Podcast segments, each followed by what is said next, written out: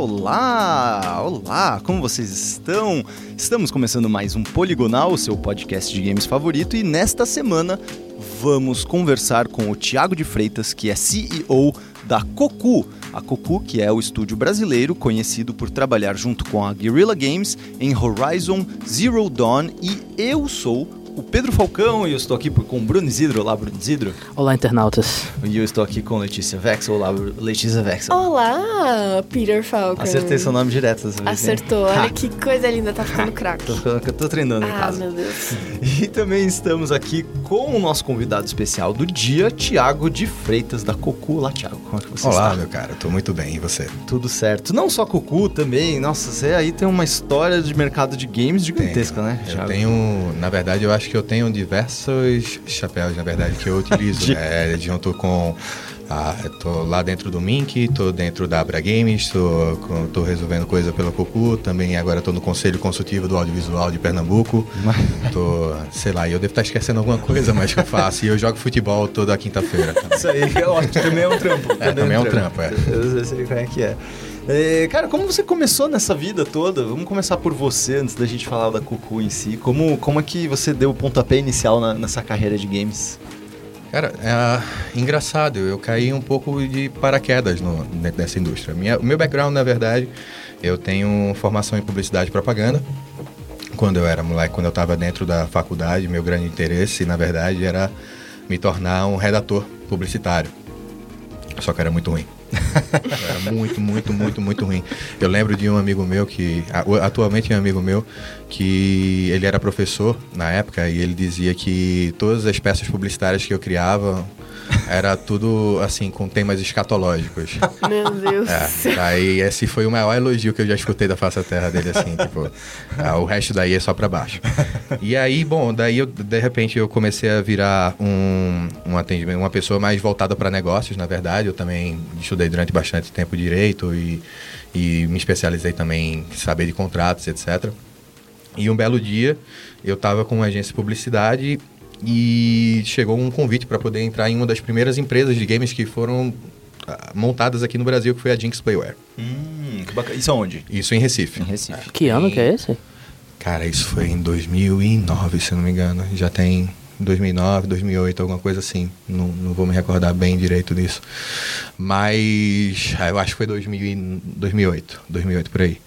E aí, pois bem, daí eu entrei na Jinx Playware e no que eu entrei na Jinx Playware, a gente, eu trabalhei lá como, uh, como executivo de negócio. Então, o meu grande papel lá dentro era abrir uh, um mercado para Jinx aqui em São Paulo e em outras regiões do, do Brasil. E tentar vender Adver Games, que são jogos voltados para publicidade, no final das contas.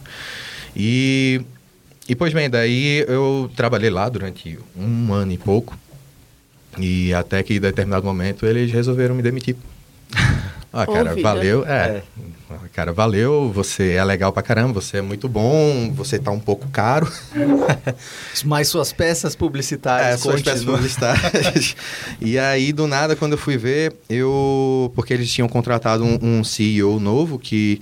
Então, meu papel já não era mais uh, necessário a ser desempenhado lá dentro, porque agora eles teriam um diretor executivo que ia tomar conta de tudo. Entendi. Então, eu me vi na Rua da Amargura, com a mão na frente e outra atrás. E eu tinha duas opções na época. Eu tava, tinha sido convidado para poder trabalhar na Vosto. Não sei se vocês se lembram da Vosto. A Vosto entrou em litígio com, com a Zinga por conta do Colheita Feliz, hum. que imitava o Farmville. Uhum, uhum. E, e aí eu tinha duas opções. Eu poderia ter ido para a Vosto, ou então poderia continuar em Recife e eu ganhei 10% pra, de, de participação em uma empresa nova que estava começando, uhum. que era a Marco Zero Jogos. Certo. Aí eu pensei, pô, eu posso continuar aqui com, em Recife, posso continuar perto dos meus amigos, posso continuar perto da minha namorada na época. Isso também era 2009, né? Isso 2010. já era é, 2009 para 2010 quase. Tá. E aí, do nada, eu aí eu resolvi, não, eu vou ficar em Recife mesmo e agora eu sou parcialmente dono. Isso é muito legal, isso é muito bacana. E aí eu comecei a viajar feito louco, tentando vender, e eu conseguia vender algumas coisas e tal. E essa empresa ela tinha um produto que estava tentando vender, que era um jogo próprio para Facebook. Uhum. que nunca ficou pronto. É, aquelas épocas dos jogos sociais, né? É, o boom dos exato. jogos sociais, né? Todo mundo pensava que ia substituir. é. É, não, todo mundo Nossa pensa, meu Deus do céu, o Facebook é a terra onde o que você planta, você colhe. E Você É. colhe de muito, assim. Você joga uma semente e colhe três hectares de, de coisa. E aí, quando a gente foi... ah, daí, um belo dia, eu chego na empresa, numa segunda-feira, eu abro a porta e não tem nada. Jesus. Aí eu... Você era 10, dono de 10% de eu nada. era 10, dono de 10% de nada. E quando eu chego lá, eu, quando eu olho pro lado, eu, tava, eu tinha mais um sócio de 10%, que era o Pedro Clericuzzi. E aí a gente começou a conversar o que foi que aconteceu. Aí a gente descobriu que o dono de 80% da empresa tinha simplesmente, não, eu vou fechar a empresa. E não comunicou Deus. ninguém, sobrou pra gente pra poder comunicar a todo mundo. E a gente tentou ainda falar pra todo mundo, olha, galera, só vai de tarde que a gente vai ah, que a gente vai ter que dar um aviso aí pra vocês, que seria a demissão de todo mundo, né, do nada. Uhum. E aí, só que a gente não conseguiu falar com um deles. E aí, esse um deles chegou lá, abriu a porta, não encontrou nenhuma cadeira. Tava vazio o estúdio. Aí ele chegou, ele telefonou pro Pedro e disse: Ô Pedro, o que foi que aconteceu? A gente se mudou? aí ele, cara, tu tá onde? Eu tô na empresa. Ele, então, espera aí que a gente tá chegando. Aí a gente foi lá, o chamou, a gente chegou, Meu aí bateu um Deus. papo com eles e disse: Olha, a gente tem duas opções aqui. A empresa tá fechando, não tem mais pra onde ir, certo?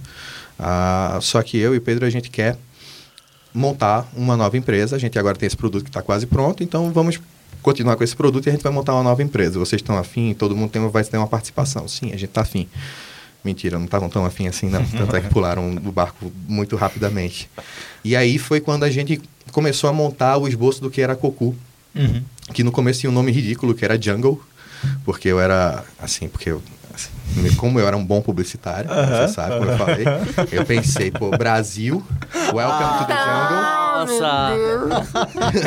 e ainda era um Nossa macaco, Senhora. o gigantão, o nosso... Puta, velho. Aí porque na minha cabeça, não, todo estrangeiro jura que a gente tem macaco pra tudo quanto é lá, É então a isso, gente vai ser um macaco. né? nessa... Aí não, aí- Meu ainda tá vendo como foi inteligente eu sair de publicidade? de fato, Foi muito inteligente. e Escolha aí. Qual era, qual era esse, esse jogo que vocês estavam quase, quase feito? era o Vila Cemitério. Como é que. É, é- era tipo Farmville? Era um Farmville de almas. Hum. Hum. Você Era- colhia almas. Você colhia, você tomava conta de um cemitério. E o seu papel, na verdade, era crescer um cemitério. E aí você tomava conta de. Tinham diversas almas e você deveria manter as almas entretidas para que elas continuassem querendo ser enterradas lá. Ou então elas simplesmente iam embora. Um jogo para crianças. Nossa, Muito pra legal. criança. Até aí eu tava, caralho, friendly. interessante, né? O cara bem mórbido, então não é pra criança. É. Não, mas era um jogo pra, Para criança, criança. Mas as almas eram bonitinhas. As almas eram muito fofas, assim. Aí, aí, infelizmente eu não tenho mais. Eu acho que depois eu posso acessar um screenshot e, e mandar pra vocês. Daí, só que eu continuei, só que a gente não tinha grana mais pra nada. Daí o que, continuando da história, no final das contas, aí o que foi que eu fiz? Como a gente não tinha grana, não tinha como mais realizar negócio, a gente não tinha mais pra onde correr, eu praticamente tinha sido demitido mais uma vez. Não demitido, mas simplesmente eu descobri Sim. que eu não tinha mais uma empresa pra trabalhar. Ah, aí eu resolvi, botei na cabeça, não, agora eu vou ser dono da minha própria empresa, que vai ser a Jungle, que agora não é mais, ainda bem. Ah, hum, e eu vou começar, e aí depois a gente fez o processo de naming, e aí chegou no nome que seria o nome Cocu. Só que agora a gente não tem grana. Só que o que, é que a gente vai fazer com, pra gente poder conseguir chegar nessa grana? Ah, daí a gente, eu trabalhei como corretor de seguros, ou corretor de imóveis, na verdade, durante um bom tempo. Ah, Enquanto você tava Enquanto- produzindo... não, na verdade, enquanto eu estava tentando ainda realizar negócios para ver se a gente conseguia levantar dinheiro para a gente poder ah, continuar o desenvolvimento do jogo, né? Entendi, entendi. Então o que eu fazia? Esse das almas. Esse das almas. é. E aí, mas eu- tenho um plot twist muito legal aí. Meu Deus. Tem, na verdade, tem, tem diversos. Tem vários, Nossa, eu imagino. Tô, Tem tô diversos. muito ansiosa já. Eu tô desde já muito, E aí- muito expectativas. E aí, quando a gente começou, ah, daí eu trabalhei como corretor de, de, de imóveis para poder juntar grana. E o que é que eu fazia? Para que eu pudesse continuar realmente juntando grana, eu comia, era assim, biscoito, bolacha, sei lá como vocês chamam, na hora do almoço, porque assim eu conseguiria economizar dinheiro, porque com esse dinheiro eu poderia viajar aqui para São Paulo para poder realizar negócios. Então eu fazia muito isso e eu cheguei a cento e poucos quilos. Eu tinha mais bochecha do que... De bolacha isso. Só de bolacha. Meu só Deus. A bolacha e pão, porque assim era barato, né? Todo mundo ia, todo mundo saía. Vamos almoçar os, co- os corretores todos. E era legal porque eu estava acostumado a lidar muito com. Não foi um choque de realidade muito legal. Ah, que eu estava acostumado a querer lidar somente com diretores criativos, de agências e tal. Aí de repente eu tava tomando fora de porteiro. Eu chegava pro cara, cara, tem apartamento aqui? Ele deixava nem eu terminar. Ele disse, tem, tem 24. É um prédio aqui, 12 andares, tem dois por andar, meu querido. Aí eu, Nossa, Tá, obrigado. graça. Então, tem algum pra alugar? É pra você alugar? Não. Então tem não. Então, tá. Eu descobri que o corretor é detestado pelos porteiros. Eu não sei porquê. Aí, pois bem, só que aí nisso eu trabalhei, a gente conseguia juntar uma grana, vim aqui pra São Paulo. Numa dessas minhas, dessas minhas reuniões, eu me reuni com a editora Abril e a gente conseguiu fechar um, assim, dentro dessa, desse papo todo com a editora Abril, eu acabei conseguindo fechar um contrato com eles. Eles tinham uma, uma- um, um quadrinho novo que ia lançar, que era o Garoto Vivo. E a gente tinha, que era na verdade um personagem que tinha sido enviado para o acampamento dos mortos ah, sem querer, pegou um ônibus errado, foi acampado. E então dava para poder fazer um, um- um crossover muito legal. Sim. Aí, entendeu? Então, tipo, ah, por que que a gente não aproveita essa oportunidade e a gente coloca um pro outro para poder começar a- a, a funcionar? E aí a gente eu fechei um acordo fenomenal. A gente teria em torno de 3 milhões de mídia somente para poder vender. E aí a, a, a Abril iria vender o espaço publicitário lá dentro para crianças e tal. Tava Nossa. naquela época de, de do, da fus, assim, todo mundo fugindo para online, Uhum, buscando uhum. novas maneiras de anunciar. Então a gente queria colocar marcas lá dentro de uma maneira mais Sim. ah, de merchandising mesmo, entendeu? Que fosse um pouco mais soft do que é, Sim. é normalmente. Sim, sim, sim. Aí Foi essa época que teve, eu acho que mesmo, esses product placement Exato. dentro de games, foi bem nessa época mesmo. Foi. E aí, engraçado que. Aí, para isso, a gente conseguiu nosso primeiro investimento. Foi algo em torno de, sei lá, 150 mil reais, eu não, não lembro agora. Aí, pô, eu tô com um contrato com a Abril, então agora eu vou ter grana suficiente para poder desenvolver. E eu realmente tive grana para poder desenvolver. Eu só não contava que o presidente da Abril iria morrer nesse meio do caminho. Então, quando o Robert Tipta complicado. morreu, ah, junto com ele foram alguns empregos, Aham. diversos empregos e diversas divisões. Dentro das divisões foi a divisão que ia lançar o Garoto Vivo Meu na Deus. Vila Cemitério. E aí quando a gente terminou o jogo, não tinha mais apoio nenhum da Abril. A gente se viu com uma mão na frente e outra atrás, Tinha- um centavo Tipo, tinha um jogo pronto, mas não tinha como lançar. É. Basicamente. e devendo 150 mil reais. Meu Deus. E aí agora como é que a gente vai pagar? Aí essa foi a primeira falência da gente. A gente tem três falências no final das contas. e aí, pois bem, daí a gente demitiu todo mundo. Ah, Pois bem, aí depois aí disso aí a gente começou a fazer algumas viagens internacionais para poder entender como é que funcionava lá de fora. A gente pegava uma grana emprestada para poder viajar. E aí a Nisso, gente... nisso, o, o nome da empresa já era Cocu ainda não? Já, já, já era Cocu. A gente já tinha feito. A gente fez um, um processo de naming que, no final das contas, não parece ser tão inteligente, porque todo mundo ainda faz. A gente conhece todas as piadas com o nome da empresa possíveis, entendeu? A gente sabe de, que Cocu de bêbado não tem dono. A gente sabe que eu ganho dinheiro Cocu, entendeu? Então, tipo, não, não tô muito mais preocupado com, com isso. E. E, só que Cocu, no final das contas, o nome, a gente foi, assim, bater na Estônia, que é um nome estoniano que significa juntos. Porque a gente tinha essa ideia de que os jogos conseguem fazer com que as pessoas estejam juntas, unidas, sentimento de comunidade, entendeu? E também é um jogo milenar indiano chamado Cocu Para Para que é a mesma coisa aqui no Brasil de Sigo Mestre. Então, nós seríamos os mestres que iriam fazer com que as pessoas em comunidade, nós iríamos dar as- os guias para que essas pessoas pudessem se unir e jogar juntas em comunidade, entendeu? Saquei. Não, todo o lindo. conceito tá aí. hora. A única coisa Achei boa de muito, publicitário que eu muito fiz. lindo e romântico. É. Muito lindo. A única coisa boa de publicitário que eu fiz, no final das contas. Mas aí eu tive a ajuda Não, de sócio para acertou, poder fazer o, acertou. o processo de name. É, acertei, mas se eu não explicar, todo mundo vai continuar fazendo. Cocô de bêbado não tem dono, né? É. E aí, pois bem, daí quando a gente fez isso, aí em determinado momento a gente estava devendo uma grana, a gente começou a tentar vender serviço para fora, a gente fechou um projeto com a Apex para 2014 já. Uhum. Meu Deus do céu, devi durante muito tempo. E aí em 2014 a gente fechou um projeto para poder fechar com a, a para poder fazer algumas assim interactive floor para cinco estádios da Copa do Mundo. Então a gente foi e fez, era uma projeção no chão, onde aí você chutava uma bola e para poder assim uma bola virtual que você tentava marcar gol, entendeu? Era super legal. E aí a gente pegou esse dinheiro e a gente muito inteligente, a gente resolveu gastar fazendo coisa errada de novo. E a gente torrou o dinheiro todo de novo. E a gente faliu de novo. Em que, que vocês torraram o dinheiro Mano. dessa vez? Cara, a gente tentou desenvolver um. A gente tentou desenvolver mais um novo IP. Entendeu? A gente, depois de um certo momento, eu parei e pensei, não, realmente a gente não deve mais construir IP, não, porque a gente não está sabendo fazer isso direito. A gente não tinha experiência, no final das contas, para poder realmente querer desenvolver um IP e etc. Só um, só um momento dessa narrativa que você tá falando. O jogo das almas chegou a ser lançado depois no final ou Cara, nunca chegou, foi lançado? Chegou, a gente chegou a lançar, a gente chegou a ter 5 mil usuários ah, de- Ativos. ativos diariamente. Pô, E foi, foi No Facebook. legal, no Facebook, no final das contas. Só que o jogo era muito grande e a gente não tinha dinheiro para poder pagar servidor, a gente não tinha dinheiro para poder continuar desenvolvimento. Uhum. E a gente começou a ser xingado.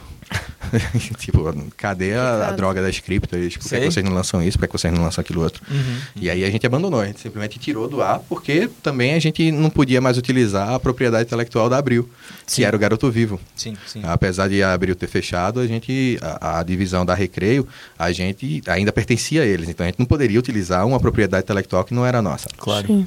Aí a gente passou por essa parte toda, a gente foi por essa parte aí, a gente tentou ah, construir o Bacon Run, que até hoje ainda está sob. Foi um dos projetos que a gente venceu com a Ancine no final das contas, que a gente agora vai finalmente terminar ah, esse projeto. E pois bem, aí depois de tanto tempo assim, levando porrada, levando porrada, levando porrada, a gente tentou, eu estava conversando com o, o meu sócio, que é o Alberto Lopes, e em determinado momento a gente parou e pensou, cara, não rola. A gente, precisa- a gente tem muito networking, a gente sabe como fazer dinheiro, a gente sabe como fazer as coisas, a gente só peca em produção. Uhum. O que é que a gente pode fazer para de fato fazer com que as coisas cresçam, entendeu? Então vamos tentar a última cartada, senão a gente fecha a empresa. E a gente viajou focado em trazer ah, outsourcing. Isso já em 2015, no final das contas. A gente faliu mais uma vez, porque a gente já não tinha um centavo, então a gente pegou mais um último empréstimo e vamos tentar. Foi para o Canadá e vamos tentar. Então, é basicamente o que vocês. Só para explicar pra galera, então, basicamente, é, vocês queriam trazer, ou pelo menos terceirizar a parte da produção pra vocês, pra ajudar nessa parte da produção que vocês acreditavam que era o que faltava mais. Assim. Isso, exatamente. Tá. E aí, a- daí no final das contas, a gente sabia que a gente teria condições. A gente já tinha um certo nome no mercado, apesar de ser, de, de ser pouco, ah, como posso falar, ah, de não ser forte, um Uhum. nome forte, mas a gente já tinha certa credibilidade porque a gente estava sempre presente nos eventos internacionais. Isso muito apoiava, obviamente, Abra Games, BGD e etc. Uhum, uhum. E aí a gente foi pro. A gente foi para esse evento, que é XDS. E lá eu, assim como eu já conhecia muita gente, acabou, assim, no final das contas, a gente sendo convidado diretamente pelo pessoal da guerrilha para poder, olha, assim, tipo, eu passei a noite toda tomando cerveja com o cara, sem saber direito quem ele era, né? Só tava construindo um relacionamento, tava conversando com ele, tranquilo, nem perguntei de onde é que ele era. E eu acho que isso encantou, principalmente pelo fato também de que ele percebia que todas as minhas reuniões eu tomava nota de tudo. E se eu não sabia de alguma coisa, ele disse que estava escutando das minhas reuniões, e se eu não sabia alguma coisa, ao invés de eu tentar enrolar, eu dizia, cara, eu não sei não, mas depois, se tu me der um tempo, quando eu voltar pro Brasil, eu descubro isso aqui e te respondo, porque eu vou falar com o pessoal de arte, etc. E aí ele chegou para mim e disse, cara, olha, vocês, tipo, eu não sei se você sabe quem eu sou, eu sou da Guerrilla Games. E, cara, eu acho que vocês podem tentar trabalhar no jogo da gente. Aí eu, tá, qual é o jogo de vocês? burro pra burro que eu era. Mas, e- e Você conhecia já o trabalho da Guerrilla mais ou menos? Eu conhecia de Killzone, né? de Tipo, aí o cara falou Killzone, guerrilha, eu, pô, lá nem outro Killzone, que eu tava muito por fora, eu tava Aham. tentando construir um IP próprio, Aham, entendeu? aham, então não tava, Sim. não tinha PS4, não tinha nada disso. Uhum, uhum. E aí, quando ele começou a mostrar, ele disse, é esse aqui o jogo pra gente. Aí mostrou, né, num- num- numa televisão, aí eu... Cara, é... Aí ele, tu acha que tu consegue fazer? Eu... então, acho que eu consigo tentar. Se você me der a chance, eu vou tentar. No mínimo que eu vou fazer é isso. E aí ele, beleza. Depois, quando eu cheguei no Brasil, a primeira coisa que eu pensei foi, cara, não, assim, é, é- é muito alto nível, eu não sei se a gente vai conseguir. E aí a gente conversando, a gente sempre conversava muito por Skype, por, por, por WhatsApp, etc. Como é que era o nome dele? Qual era a posição desse, de, de Ele era Head de External Development da, guerrilha? da Guerrilha. Nossa, era o cara pra ele você era o cara, de fato. tipo, ele era o cara que mandava mesmo, Uhum. entendeu? Ele passou quatro anos, eh, assim, somente focado dentro da dentro da assim dentro do, do, do- do Horizon externo. Zero Dawn É. entendeu Sim. então tipo ele era o cara responsável por todo o por todo o desenvolvimento externo. Isso da- é incrível. da- Isso é incrível. do Horizon Zero Dawn. E eu lembro que teve, é, não sei direito quanto ele estava falando de uma do, um dos toques que ele estava participando, ele o pessoal perguntou quanto tempo ele tinha sido gasto de external development ou, ou- ou quanto tempo foi gasto na verdade de arte. Uhum. Se não me engano, se ele falou alguma coisa em torno de 2 milhões de horas. Aí a turma, caraca, 2 milhões de horas, se você tá errado, ele não. Não, certamente Não, não. é isso mesmo. É. Aí, tal. Aí a turma, tá, tá bom, então. É, mas é um jogo absurdamente Sim. gigante. É, né? não, extremamente detalhista. Extremamente Não, detalhista. quando a, quando a gente vai pensar nesse tipo de coisa, a gente fala, cara, 2 milhões de horas. Tipo, É. mano do céu. É isso, né? Tipo, as É pessoas não têm coisa. a mínima, Mínima ideia. Isso, isso é de fato uma coisa que é muito claro, principalmente antes da gravação que a gente estava falando, nossa, a internet só tem hater e tudo mais. Exato. E, e esse, e tem um pessoal muito vocal, né, de internet, Uhum. que fala, ai, gente, mas é só o jogo, ah, é parecido com o jogo sei lá o quê, por que, que vocês simplesmente não juntaram? Ah, é porque simplesmente Uhum. não pegou. Eles não têm a mínima ideia do trabalho, do dinheiro que tem por trás disso, como os jogos estão ficando cada vez mais caros e mais demorados para serem feitos, Isso. não o oposto, Exato. né? Pra você ter ideia, eu. ah, obviamente, isso não é informação que foi dada diretamente por eles, mas ah, pelo que eu soube, Horizon Zero Dawn teve um investimento acima de 100 milhões de dólares. Pois é. Nossa Ah, que é isso, né? Da Sony, né? É, exatamente. Agora, e aí o pessoal. Aí eu lembro que teve um. um- eu acho que foi, foi até contigo, né? Que a gente tava conversando sobre ah, por que, é que a gente ainda não tem um AAA. Uhum, Ah, sim, uma sim. das coisas que eu falei foi porque É. 100 milhões de dólares está um pouco distante de um milhão de reais, né? É, é. Tipo, tá um pouquinho só, dá pra. Só é, umas três cervejas pouca, de diferença. né? É. E aí. ah, e aí, pois bem, daí do nada a gente. Ele ofertou e a gente né, resolveu topar a parada, entendeu? Isso, isso o desenvolvimento do Horizon Zero Dawn, tipo, tinha iniciado. Vocês Já. entraram meio, meio que A na gente- reta final do A desenvolvimento? gente entrou, a gente trabalhou em Horizon Zero Dawn durante 14 meses. Então, tipo, foi, não foi tão reta final, mas já foi numa reta final, entendeu? Então, tipo, por exemplo, a maioria das coisas que apareceu na última E3 antes do lançamento já tinham sido coisas que tinham sido feitas lá em Recife. E isso foi, foi, foi bem legal, no final das contas, pra gente mesmo. Isso serve como portfólio muito, muito forte pra gente até hoje. Com certeza. Ah, atualmente a gente trabalha, a gente não pode falar O jogo. os, os projetos que a gente está trabalhando, Sim. Claro. mas aí a maioria dos projetos que a gente trabalhou hoje em dia vieram através dessa confiança que a guerrilha deu na gente. Claro. E confiança que permanece no final das contas, entendeu? Tipo, e é que é uma coisa muito difícil, na verdade. Dentro dessa ramo de external development, é importante saber que o que mais importa não é a sua qualidade, é a sua reputação. entendeu? Tipo, se você tem uma reputação ruim, você Já cara, você não tem tá é, assim, desiste ou então, Uhum. sei lá. Teve, teve outros outsourcings fora vocês que fizeram um trabalho pra eles? Ou foram só teve, vocês? Teve, não. Teve, só teve a gente, não. Teve o pessoal. Tem a maior empresa do mundo de External Development, que é a Virtus, por exemplo, que eles são chineses. Só que o quê? eles também fizeram alguns robôs, fizeram alguns outros ah, elementos de environment também, de ambiente. Só que se você for parar para poder pensar, a, a diferença deles para a gente é que a gente teve no máximo 22 pessoas envolvidas, eh, que era a capacidade completa do estúdio. Enquanto na só a Virtus ela tem atualmente algo em torno de 1.600 profissionais. Meu Deus. Aí, pra você- 22 É, 22 vezes. Os vezes. números eles só vão ficando mais, mais e mais É, surreais, surreais né? e mais Tipo, impressionantes. e- Muitos dinheiros, muitas pessoas. Não, mas não foram os 1.600 que estavam envolvidos, porque Ah, senão seria uma coisa entendi. exorbitante, na Sim. verdade. Mas assim, só para poder dizer que o estúdio da gente, o, o tamanho total dele era de 22 Aham. pessoas envolvidas. Hum, Enquanto a Virtus poderia se dar o luxo de botar, sei lá, 100 pessoas, Entendi. 80 pessoas, Sim. 150 pessoas, 200 pessoas, que para ele tanto faria. Sim. Entendeu? Sim. Não era nem 10% da capacidade deles. no Mas final das explica, explica, é com o que, que vocês trabalharam? É, tipo, como é que foi o, o- Vocês pegaram um projeto? Como é que foi o dia a dia de vocês quando vocês começaram a tocar esse projeto? Cara, E o que, que vocês fizeram especificamente no jogo? Porque vocês fizeram alguns robôs, o que, que vocês fizeram? O que a gente fez foi, por exemplo, ah, alguns robôs que são extremamente centrais à trama. Alguns como o Corruptor, por exemplo, que eu acho que é o personagem um dos mais centrais, porque é Sim, ele que que parece um escorpião, né? É, exatamente. É ele que no final das contas chega, coloca o, o, o, o rabo dele, sei lá, no outro robô É. e converte ele no robô do mal, por exemplo.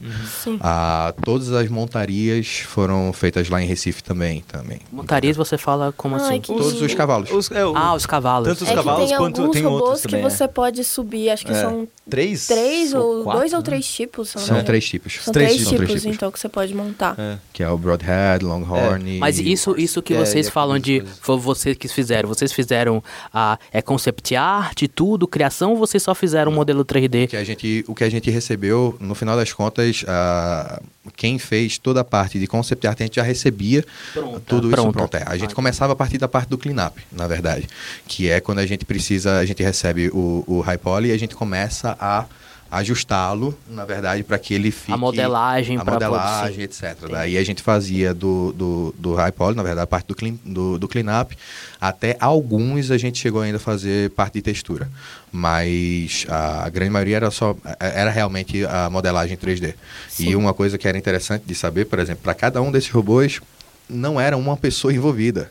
Ah, tipo, eram 10 pessoas envolvidas no mesmo personagem, no mesmo asset, entendeu? A gente quebrava o Que, asset. que, que no caso vocês pegavam aquele conceito que estava no papel e vocês transformavam isso em 3D. É, na verdade, a no gente já jogo. recebia parte do... Até da verdade, modelagem. a parte da modelagem, assim, vamos dizer que a gente recebia ele mal feito, Tá.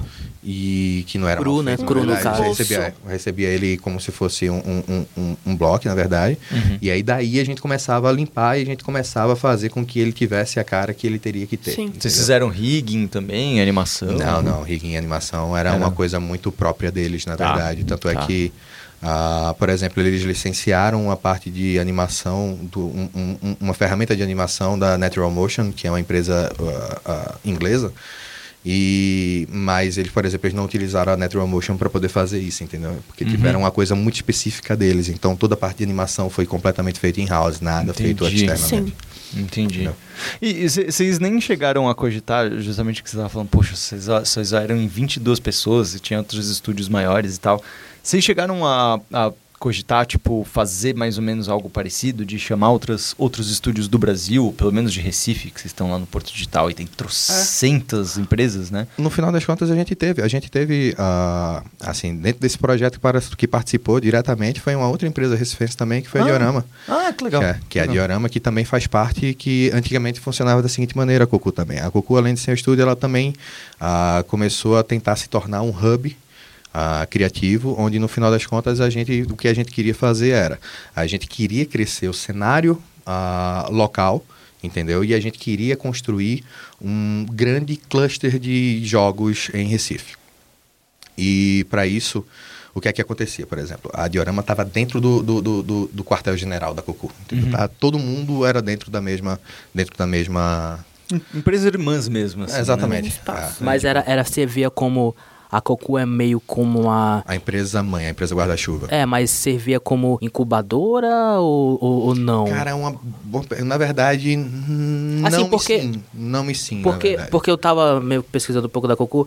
É, como é que é ela hoje? Porque ela tem várias divisões. é- Ela é uma empresa mãe, como você falou. Aí dentro dessa empresa tem as suas divisões. Divisão de arte, divisão de desenvolvimento. Como é que funciona a Atualmente- Cocu é? Antigamente a gente estava muito nesse sentido de fazer dessa maneira, certo? A gente tinha diversos estúdios que fez que no final das contas serviam diver- diferentes tipos de, de, de, de- como posso falar de serviços que a gente poderia prover, certo? Então a gente chegou a ter três divisões.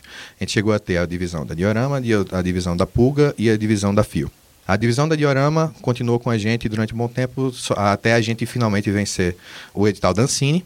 Quando a gente venceu o edital da Ancine, não fazia mais sentido, a gente praticamente emancipou a Diorama.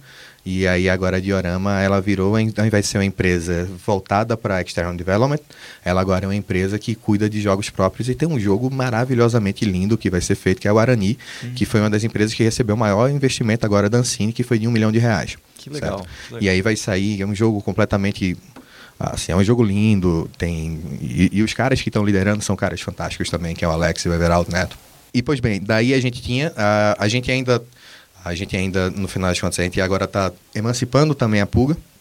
A Pulga ah, é uma outra empresa que, no final das contas, também tem produtos próprios e que agora, aos poucos, está começando a se desgarrar da Cocu, que a gente está auxiliando nesse desgarramento. E a Fio, a Fio foi completamente absorvida. Hum, A tá. Cocu, hoje em dia, no final das contas, antigamente a gente tinha diversas divisões que eram diferentes e que cuidavam de partes diferentes. Só que a gente percebeu que esse era um modelo que, que no final das contas, ia cau- acabar causando algum conflito de interesse entre as próprias ah, empresas, entendeu? Então, tipo, Claro. a, a Cocu era, é sócia de todo mundo, mas aí, se de repente alguém tivesse algum, ah, algum privilégio, porque teve alguma facilidade maior para poder pegar algum trabalho, isso poderia ser entendido como, sei lá, como se a gente estivesse priorizando uma ou outra. Claro, claro, claro. É. Daí o que foi que a gente fez? A gente, a gente simplesmente resetou, certo? A Fio foi absorvida, parte da Diorama também foi absorvida, parte da, da... A Pulga não foi absorvida não, mas a Pulga ainda continua com a gente, entendeu? Então, pessoas chaves, tanto da Diorama quanto também da, da Fio, elas vieram pra gente e aí a gente re- recomeçou o estúdio. O estúdio agora é um estúdio único. Entendi. Não é um estúdio agora que mais tem a... Como eu posso falar? Divisões. que tem divisões. Agora é um estúdio que, na verdade, tem até divisões. Tem a divisão de programação, tem a divisão de, de, de arte, tem a Sim, divisão. divisões de, de normais etc. de estúdio. É, divisões normais de estúdio, mas que atualmente não são mais ah, a gente apoiando novas empresas Claro. ou a gente tentando crescer novas empresas. Porque. Era um processo muito mais complexo do que a gente imaginava no final das contas. E a gente ficou feliz porque no final das contas, ah, por exemplo, a Diorama conseguiu agora um bom aporte e agora ela pode construir o, que a gente acredita que vai ser um dos jogos mais bonitos do próximo ano, entendeu? A gente vai ter um ano aí para poder desenvolver um jogo belíssimo. E que tem uma trilha sonora de uma banda de heavy metal que, que canta Itupi-Guarani, cara. tipo, Animal. Eu vi essa Brasil. banda. Animal. Eu vi, essa- eu vi falar nessa banda. Mas nesse, nesse cenário, na época que vocês estavam trabalhando no Horizon, quem fez é, é, esse trabalho? Foi a Cocu? Foi a Diorama? Foi a é Diorama como Cocu? Como é que funcionou isso daí? Foi Cocu com Diorama no final das contas, só que foi a Cocu que desenvolveu. Para tentar explicar um pouquinho melhor. A, a Diorama naquela época era Cocu. Entendeu? E parte da. E tipo, assim como a Diorama também tinha seus profissionais, a Cocu também tinha seus profissionais. Então foi um estilo de joint venture que foi feito, só que não era joint venture porque no final das contas a Diorama estava Inserida, né? Tava Não. inserida, estava Nessas- dentro do, da Cocu. Nessas entendeu? 22 pessoas que você falou que trabalharam e tal, tipo, É, tipo, era era- meio meio meio, parte era da Cocu, Era parte, era da parte de Diorama. cada uma das empresas no final das contas. Entendi. E aí, dentro dessa organização que a gente tinha lá dentro, pois bem, aí quando acabou o projeto, a gente todo, toda a, assim, no final das contas, tudo que a gente tinha aprendido foi muito bem compartilhado entre as duas empresas. E pois bem, daí a gente continuou apoiando a, a Diorama. A Diorama, mesmo depois de ter ainda terminado o, o Horizon Zero Dawn, a Diorama ainda continuou dentro da estrutura da Cocu até que tivesse a oportunidade, de fato, de começar a se mover sozinha, entendeu? E foi quando passou no edital da Ancine, Sim, no final das sim. contas. E uma das coisas que mais pesou foi exatamente também, tipo, ser uma das empresas que estava junto com a Cocu. Então isso deu mais uma credibilidade para eles também. Uhum. E foi uma coisa que eles também frisaram dentro do próprio pitch deles, etc. Mas então, foi. No final das contas, foi dessa maneira como funcionou lá. Ah, uma única empresa aqui no Brasil, naquela época, poderia fazer isso? Muito dificilmente. As empresas brasileiras ah, ainda estavam um pouco deficitárias sobre questão de produção, negócios, gerenciamento de projetos e etc. Hoje em dia já é fácil a gente fazer isso, que é exatamente o que a gente faz dentro da Cocu agora. Uhum, Entendeu? Era, era nessa época que vocês acabaram entrando num projeto, o cenário brasileiro ainda estava muito de garagem, de certa É. forma, né? não existia nenhum tipo de fomento. A- atualmente a gente está começando a viver um, um- um momento maravilhoso. A gente tem editais da Ancine saindo, a gente tem o edital do Ministério da Cultura que vai sair agora no próximo mês, ah, que vai garantir algo, algo em torno de 3 milhões, de, ou sei lá, 4, 5, 6 milhões de reais aí, somente para poder fazer projetos de games ah, voltados para assim, o público infantil juvenil. Sim. Teve o Sim. ProAve agora também, que foi 20 mil reais, que foi distribuído para poder fazer jogos também para pessoas físicas, entendeu? Não é nem para pessoas jurídicas. Ah, tem. Assim, hoje a gente participou do. do de- ah, por exemplo, agora ah, também teve o edital da FINEP, que destinou um milhão de reais para algumas empresas, dentre elas a Cocu. Uhum. E além da Cocu, também a Octagon e a Mad Mimic. Entendeu? Que é Sim. a galera da No Sim. Heroes Here. A gente trouxe eles para pro podcast uns podcasts atrás. Maneiro. E a galera é muito talentosa. Aquele Muito. jogo deles é absurdamente né? incrível. é. Divertido E é muito base, né? imersivo, né? Você, você precisa saber colaborar, senão você É. vai falhar. É, Eu acho que isso é a coisa mais sensacional daquele jogo, no final das contas. realmente. E aí, naquele tempo não tinha nenhum tipo de incentivo. O maior incentivo, na verdade, que a gente tinha era o incentivo que era o incentivo da BGD, que é um projeto da Apex junto com a Abra Games, Sim. que apoia a internacionalização de empresas. Sim. E a empresa melhor internacionalizada era a Cocu, disparado, porque a gente já tinha relacionamento criado com diversos outros players, a gente já tinha credibilidade, as pessoas já queriam trabalhar com a gente. Tinha uma coisa que acontecia muito que eles diziam que é: a gente quer trabalhar com o Brasil, a gente quer trabalhar com o Brasil, a gente quer Só trabalhar que com o Brasil. Eles não sabiam como, né? Só não sabiam como. Tá. E aí tem uma coisa legal que eu- a gente costuma falar, na verdade, que tipo, agora, ah, com o projeto, por exemplo, da BGD, o que acontece é que a gente começa a trazer esses profissionais aqui para o Big Festival. Aham. Certo? E aqui dentro do Big Festival, o que acontece é, a gente traz esses profissionais do mundo todo que podem agora, e que agora, na verdade, eles abrem os olhos para poder ah, conversar com outras empresas brasileiras, porque sabem que sim, o Brasil pode atingir níveis de Horizon Zero Dawn. Uhum. Entendeu? Se a gente pode atingir níveis de Horizon Zero Dawn, a gente pode atingir qualquer outro nível Sim. ah, que, seja, que seja necessário. Então, a partir de agora, a gente abriu uma porta que não vai ser mais fechada. A gente, a partir de agora, vai começar a viver uma A era na Coco foi indústria. um abre-alas, assim, né? Pra É. essa internacionalização. Exato. E, tipo, o, tanto é que foi uma das coisas que foi falada hoje no próprio GT, que foi uma das coisas que a Coco melhor ajudou, foi ah, em abrir os olhos da indústria mais para o Brasil, entendeu? De, tipo, e dizer, olha, a gente realmente pode voltar para o Brasil.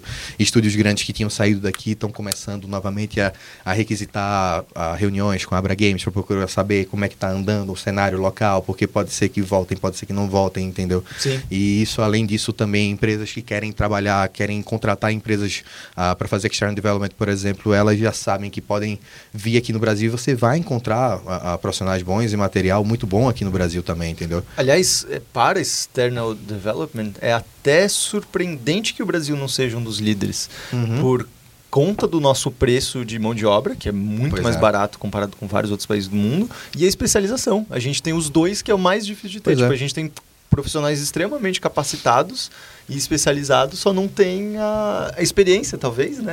É. E, e- e o preço já é bom também, né? Não é nem apenas o preço também, tem uma outra coisa no Brasil que atrai muito, falando sobre external development, é que nós não somos meros executores, nós somos ah, ah, solucionadores.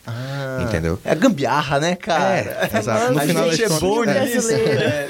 no final das contas, quando aparece algum tipo de problema, ao invés da gente jogar para o cliente dizendo, olha, apareceu esse problema, te vira, me diz como é que eu devo É, fazer. Lavar as mãos, né? É, lava as mãos, porque nós não somos, nós somos meros executores. Não, a gente diz, olha, aconteceu esse problema, a gente está pensando em atacar esse problema dessa maneira, entendeu?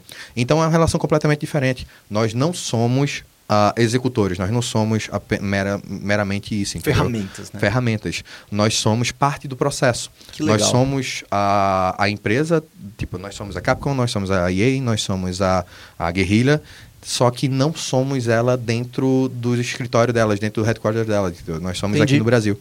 Então, isso. ah, e isso é uma coisa que não é uma coisa somente da Cocu, isso é uma coisa do Brasil. Sim. Entendeu? A gente, a, a, a gente gosta muito de meter O assim, bedelho. o bedelho onde não é chamado. E só que isso eles gostam, entendeu? Porque Sim, sim. a gente oferece soluções, coisas que a maioria das empresas chinesas, empresas indianas, etc., elas não conseguem ah, ofertar. Por quê? Porque são diversas empresas que são meras executoras. E quanto à questão de valor, é relativamente verdade, na verdade. Ah, é? Porque se você for trabalhar com empresas, por exemplo, ah, da Europa, essas empresas da Europa elas cobram bem mais caro. Mas se você for para a China, Ah, não. Aí é. Aí é. É. A Não, não, não tô é- comparando com Não preços negócio, chineses, né? é. É, chinês Índia. é Índia, ou então Vietnã, Singapura. Singapura. É, Coreia do Singapura ainda é Norte, caro, então. na verdade. Coreia do Norte, cara, faz é uma coisa que as pessoas nem sabem disso, mas Coreia do Norte, tipo, são quem mais faz é, animação de desenho animado Ah. que a gente conhece, Simpsons, sei lá o que, tudo feito na Coreia do Que Norte. loucura. Coreia do Tem uma coisa engraçada, eu tava conversando com, com o, o produtor sênior da Coalition. Aham. Daí ele tava me falando isso na época, ele era da Capcom ainda. E aí ele tava conversando com a gente e ele disse que tava conversando com a empresa chinesa. falando sobre essas coisas, só que tinha algumas alterações para poderem ser feitas. Aí ele falou, aí o, o cliente lá, o fornecedor foi falou para ele, né? Olha, ah, não tem pro, se preocupe não, que eu vou falar com os nossos presos para que eles possam resolver isso tudo. Meu Deus. Aí o cara foi e pensou, não, pô, Ele deve estar lá. fazendo uma piadinha, É, de a mau gente, por gosto. exemplo, aqui no Brasil a gente fala escraviário, né? Que É. são os estagiários, sei lá, Pois a gente é. brinca com esse tipo de coisa. Mas não, ele descobriu que realmente eram presos. De fato. De fato, que eram forçados a trabalhar lá na China. Então eles trabalhavam fazendo arte 3D sem receber um centavo, porque era obrigatório trabalhar. Meu Deus. Aí quando eles descobriram, eles não, simplesmente não, cancela o contrato, eu não vou ser, porque isso é trabalho escravo, cara. É, exato, Tipo, exato, exato. Ah, você não pode forçar Senhora. ninguém a trabalhar, porque isso é trabalho escravo. Olha o que, é que a Apple passa Nervoso, sempre, todo, sabe? todo iPhone que ela lança, que é sempre isso? surge alguma notícia de É, ah, vai pois é. trabalho escravo, trabalho infantil, trabalho forçado. E a gente acha que é, é uma exceção e tudo mais, mas não, muitas é, vezes não. é uma coisa absurda. Então, sim, rola coisa assim.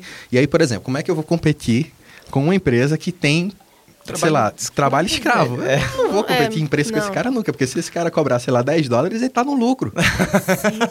Entendeu? Tipo, Nossa. Se ele cobrar co- um se ele centavo. cobrar um centavo, ele já tá no lucro. É. Se ele cobrar um, sei lá, qualquer coisa que ele venha cobrar, Sim. ele já sai na frente da gente, entendeu? Sim. Uma, Muito uma melhor. coisa que eu queria perguntar um pouco Ah. é, antes, vol- voltando pro Horizon, é, vocês fizeram algum tipo de teste? Porque quando, quando ele falou, quando ele, perguntou, vocês conseguem fazer isso daí? Você falou, é, sim, a gente sim. vai tentar.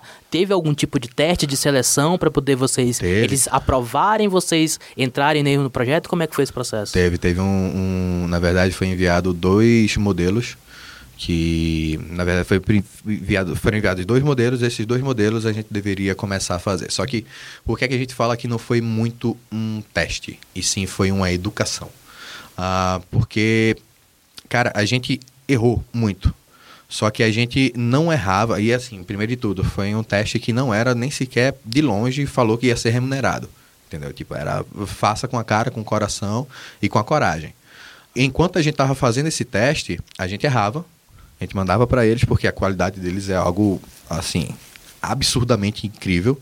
Então a gente mandava e voltava assim folhas um, e folhas e folhas e folhas e folhas de esporro praticamente, entendeu?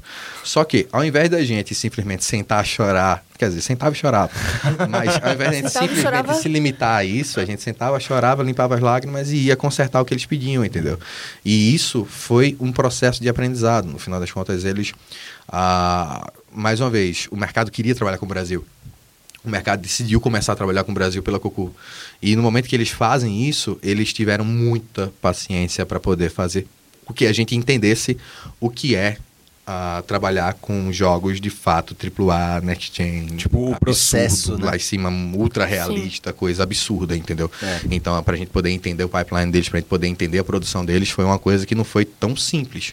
Ah, demorou algo em torno de. Coisas que depois a gente conseguia entregar em torno de um mês, a gente demorou quase três meses para poder entregar, entendeu? Somente de porrada. E, tipo, e vai para frente, vem para trás, vai para frente, vem para trás. Mas aí, até que teve uma hora que eles disseram: olha, agora vocês estão preparados. Eu posso continuar mandando trabalho para vocês. Por favor, né? Agora eu vou dizer, não, não, não vou dizer. Mas aí depois, aí vocês passaram a ter um contrato. né? Aí a gente passou a ter contrato. Ok. É, aí a gente. Ah, eu acho que. Eu acredito que nós ainda somos a única empresa aqui no Brasil que é certificada para poder trabalhar com Sony. Ah, a gente também. para você poder trabalhar com algumas empresas, você precisa de um certo nível de certificação.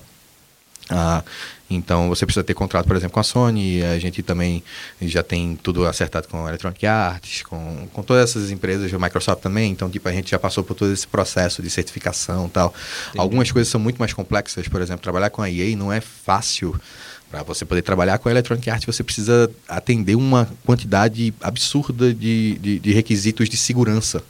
Ah, então, Eu trabalhava com certificação numa, numa empresa que, de, de quality assurance e tudo mais. é absurdo, né? Nossa, é, e, a gente, e é, isso que era na época que era ainda muito pior. Hoje em dia eles facilitaram muito, né, esse ainda processo. É. Tipo, porque antigamente era tipo assim, cara, se aparece uma vírgula ou capitalizado alguma letra errada, o seu jogo vai estar tá, tipo, não, não, não tá certificado. E aí, pra você mandar de novo, era, tipo, centenas de milhares de dólares. Era uma zona esse negócio.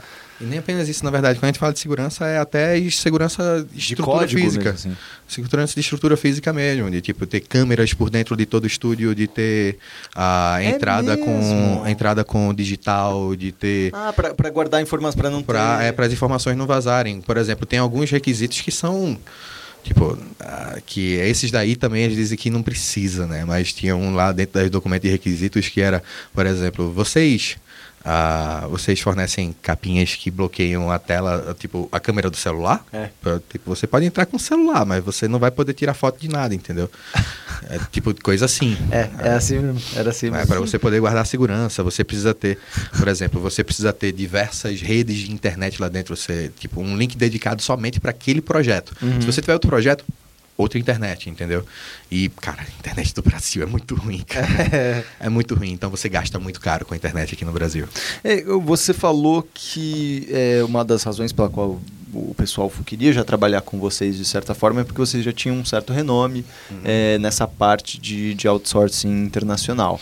Como que começou esse processo? Como que você falou assim, meu, na verdade a gente tinha que estar falando com os estúdios gringos lá e, e vamos tentar essa conexão com eles? De onde que veio esse primeiro contato e pelo menos essa primeira visão do mercado internacional? assim? Cara, veio de muita porrada que a gente levou lá no exterior. A gente participou do primeiro do, me- do primeiro programa de internacionalização da BGD, que foi para ir para o Montreal International Game Summit. Sim.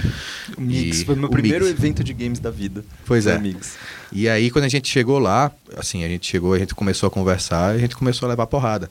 Só que você tem duas Só pra- opções. só- tá? é só pra quem é leigo. O que, que é isso daí que vocês estão falando? Então, o MIGS, ele é que nem o SP. Games do Brasil. É um simpósio para desenvolvedores, para pessoas do mercado. E ele tem. É bem similar ao, ao, ao, ao SB Games. Você tem palestras específicas. É que, é, o SB Games em específico, ele- aqui no Brasil, ele é mais voltado para academia. Ele nasceu da academia.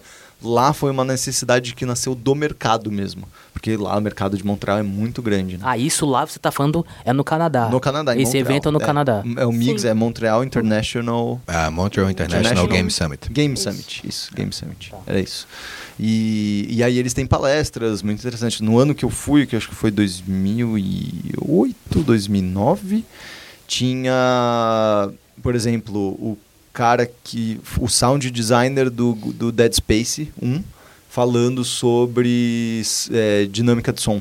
Que não existia tanto esse conceito na época, e como ele formava as camadas Parece muito mais GDC, aqueles talks do GDC. isso, isso. Sabe, sabe os toques? é Exatamente, é bem parecido com o GDC. É Aham. bem parecido com o GDC e acontece lá em Montreal. É bem interessante. É bem, bem interessante. E aí, no caso, a, a Bra Games levou a- alguns estúdios brasileiros pra lá, pra esse evento, é isso? Sim, sim. Ah, no final das contas, o, a gente participou, foi o primeiro grande projeto, assim, foi o projeto piloto do programa BGD, que é o Brazilian Game Developers, que é uma parceria da Abra Games junto com o, a Apex Brasil, que a Apex é a Agência Nacional do Produto de Exportação e É, tal. é cliente aqui da Vice, É? exemplo. Pronto, maravilha, então. Ou seja, ele- ele- eles, Que são, lindo. eles são um programa para poder vender coisas feitas no Brasil lá pra fora. Isso, exatamente. A agência de exportação, tipo, que não cuida somente de games, mas é um dos.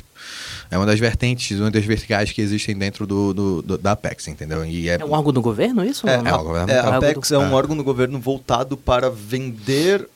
Produtos feitos no Brasil. É, não só É. produtos, mas empresas e o Serviços mercado brasileiro para para fora. Fomentar o mercado brasileiro internacionalmente, né? É, e, e bem, e bem com essa ideia de, tipo, de vender mesmo, de tipo, olha como a gente tem coisas fodas aqui, gringos, venham pra cá comprar da gente. É isso, é, É. isso mesmo. Please come to É Brazil. Please Come to Brasil. É, Uhum. é a grande empresa Please Come to Uhum. Brasil. Pois é, é exatamente isso, na Exatamente. verdade. A Apex é. E a Apex é. Eu acho que ela deveria até ser mais bem conhecida. Ela, é- o pessoal tem, tem muita gente que ignora a importância da Apex. Eu acho que porque a Apex. Não sei.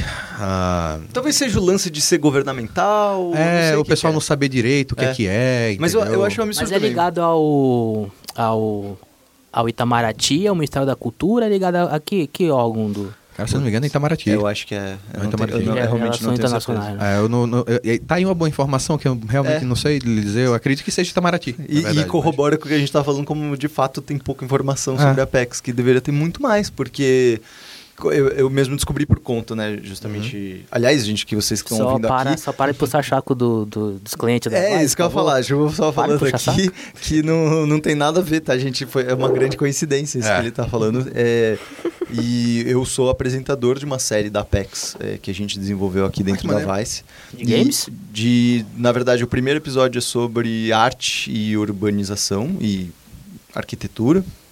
O segundo é sobre comida brasileira, mas em especial os subprodutos da mandioca. Eu fiquei muito feliz porque eu finalmente entendi o discurso da Dilma da mandioca. finalmente. E, e o terceiro foi sobre é, biocontrole de pragas, de, de, de plantações e tudo mais, que em vez de você usar agrotóxicos, você usa é, insetos e pequenos outros bichos para poder pegar o. para poder controlar as pragas da própria plantação. E, então é uma série de cada uma dessas três coisas que são tecnologias do Brasil, sabe? Então Isso. é isso que eles fazem bastante, de pegar essas tecnologias brasileiras que a gente nem sabe que são brasileiras e, e mostrar para os gringos. É, exatamente. É bem interessante. Ah, o, o grande. o- assim. E, e o papel deles é tão importante que a gente pode dizer que a maturidade do. do, do, assim. Da indústria brasileira está vindo muito desse projeto também, entendeu? É. Ah, porque a gente deixou de ser uma indústria isolada Uhum. para começar a ser indústria global, também globalizada, na verdade, e entender o que é que está sendo feito lá fora, compreender processos que estão sendo feitos lá fora e que começar ela- a utilizar aqui dentro também. A, a BGD ajuda muitas empresas aí pra GDC, nos Estados Unidos, aí pra Gamescom, na Alemanha, né? Pra poder mostrar os jogos brasileiros que estão sendo feitos aqui, mais lá fora. Mas não Sim. apenas isso, para você ter ideia, a Apex ela tem um projeto junto com a Abra Games, que é firmado a cada dois anos e tem a Apex bota dinheiro em si, entendeu? Em dinheiro, dinheiro de verdade. E a Apex, por exemplo, não somente leva empresas brasileiras para fora, mas ela junto com junto com a Abra Games, ela traz profissionais de fora para cá. Entendeu? Então a gente traz Do essa Big turma tal. todinha pro Big, por exemplo. A gente pode trazer ah, a gente pode trazer mentores de fora do Brasil para vir para cá para poder dar mentoria diretamente a empresas brasileiras, entendeu? Ah, com a Apex, assim, se a gente não tivesse esse projeto da Abra Games junto com, com a Apex, a gente ainda estaria cada vez mais para trás na, na globalização, entendeu? Tipo, porque a gente até para poder mapear melhor as oportunidades ah, seria um pouco mais complexo, entendeu? Porque a gente continuaria isolado e a gente ficou isolado durante muito tempo, por isso que a gente ainda, pô, a gente tem uma indústria que na verdade, a gente é um público consumidor muito bom, a gente gasta 4,4 bilhões por ano, só que isso não reflete na nossa indústria nacional. A nossa indústria nacional ainda não fatura nem perto disso. Se a nossa indústria nacional faturasse, sei lá, dá 10% É. disso, 15% disso, a gente teria uma indústria nacional extremamente forte. É, é. Entendeu? Ah, mas a gente ainda não chegou. Mas a gente, tá- mas a gente agora está começando a chegar lá, porque a gente agora está começando a entender como é que funciona o mercado internacional. A gente começa a pensar em produtos internacionais, a gente começa a tirar essa, esse ranço da gente de, de tentar fazer as coisas por a gente mesmo, entendeu? E a gente começa a pensar mais como produto em si que possa ser de fato comercializado, entendeu? E não somente fazer jogo, fazer projetos que a gente acha que vai ser bom. Não, agora a gente realmente a gente sabe que a gente pode chegar lá e esse produto com certeza ele pode ter mercado em tal lugar, tal lugar, tal lugar, porque através de tal pesquisa que a gente leu, porque através do, do bate-papo que a gente teve com diversos publishers lá fora, por conta de tanto feedback que a gente recebeu, a partir de agora a gente pode fazer isso, isso, isso e aquilo outro. Então a gente chega muito mais preparado. A, a nossa chance de risco agora é muito menor do que já foi um dia. Então, basicamente foi por causa dessa BGD que vocês foram lá pra fora, que vocês começaram a ter esses contatos Sim. com essas empresas. E uma dessas empresas foi a Guerrilha, que ficou sabendo de vocês e foi assim que vocês tiveram esse contato para poder fazer esse trabalho com É, o Horizon Zero. A gente pode dizer que se não existisse ah, o, o BGD, possivelmente não existiria a Coco, não existiria diversas outras empresas. ah, pelo menos assim, ainda poderia existir, porém elas não teriam a relevância como existe hoje em dia. Ah, e eu, uma coisa que eu tava querendo perguntar, você, vocês chegaram a trabalhar na nova, Expansão. na nova expansão do Horizon Zero É, não Dawn? pode falar nada sobre nada disso. Não, é tipo, saiu já, lançou, mas vocês trabalharam nela? a gente não pode falar nada sobre nada. ok, sobre- mas sobre é, nada. é, e, e depois que terminou o jogo, foi lançado em fevereiro desse ano, Hum. depois disso, o que foi que mudou pra vocês?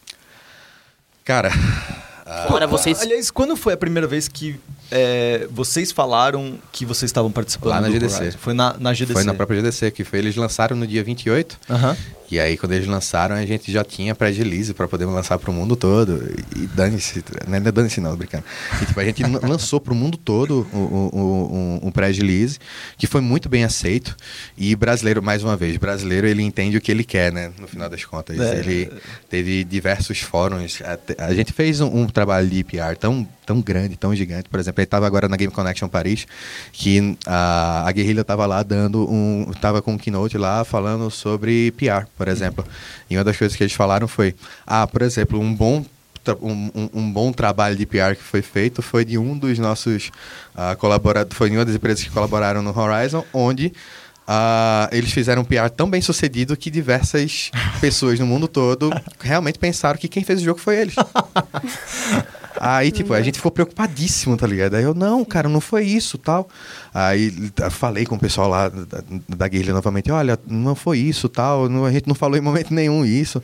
Aí eles, não, tenha calma. a Tá tudo bem, né? Tá tudo bem, Tudo a gente bem. não tá criticando, a gente só tá dizendo que a força de, de, de, de piada de vocês foi bem forte, entendeu? Então, a, a gente conseguiu sair na Gama Sutra, a gente saiu na, I- na IQ Intel, a gente saiu ah, na IGN, a gente saiu um bocado de lugar, porque ninguém esperava Assim, todo mundo esperava que fosse trabalhar com os chineses, todo mundo esperava que fosse fa- trabalhar com os mesmos de sempre. Sim. Mas aí do nada veio uma empresa brasileira, cara, do Nordeste do Brasil, tá ligado? Que aí do nada. ah, e não é. É uma história Nordeste Brasil- brasileira legal, né? é, exatamente, tipo, e aí é uma história que tava faltando. Voltar pro Brasil, entendeu? Pra todo mundo voltar a prestar atenção no Brasil. E, cara, o, mundo ama o Brasil. Isso é uma coisa que eu, que eu percebi muito. E tem uma coisa engraçada. O mundo todo não considera o brasileiro como o latino-americano. A gente não se considera às É, vezes. nós somos brasileiros, só É. isso. Gente, é muito perdido. É, a gente. v- Vocês. jeito legal. é, vocês são latino-americanos, então vocês são brasileiros. Não, É. não tem muito a ver, É, entendeu? porque a gente não fala espanhol. É, pode ser exatamente por conta disso. E a gente é muito mais legal, né?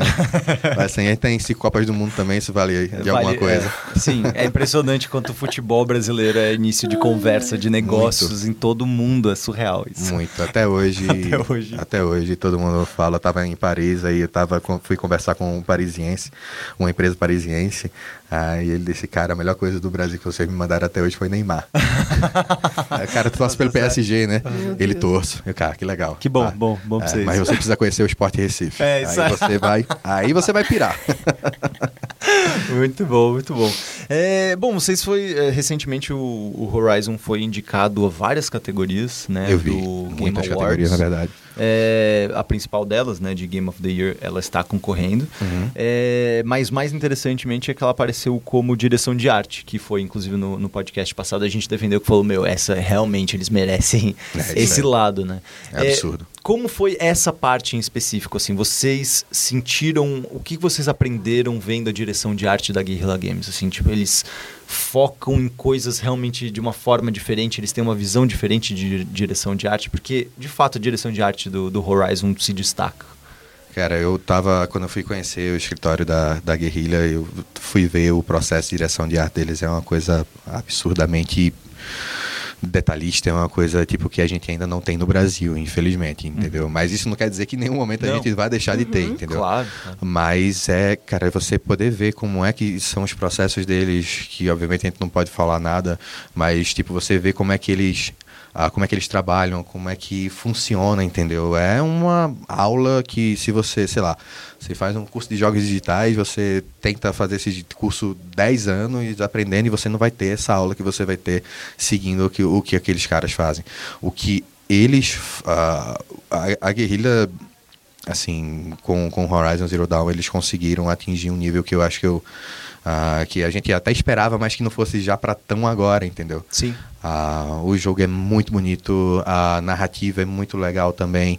Ah, tem uma coisa que eu defendo bastante e que é muito legal, tipo, mais personagens femininos empoderados e fortes e tipo e sem apelar para sensualidade como antigamente nos Mortal Kombat e Sim. etc, entendeu? Outra Sim. coisa, sociedades distópicas matriarcais. Velho, não tem.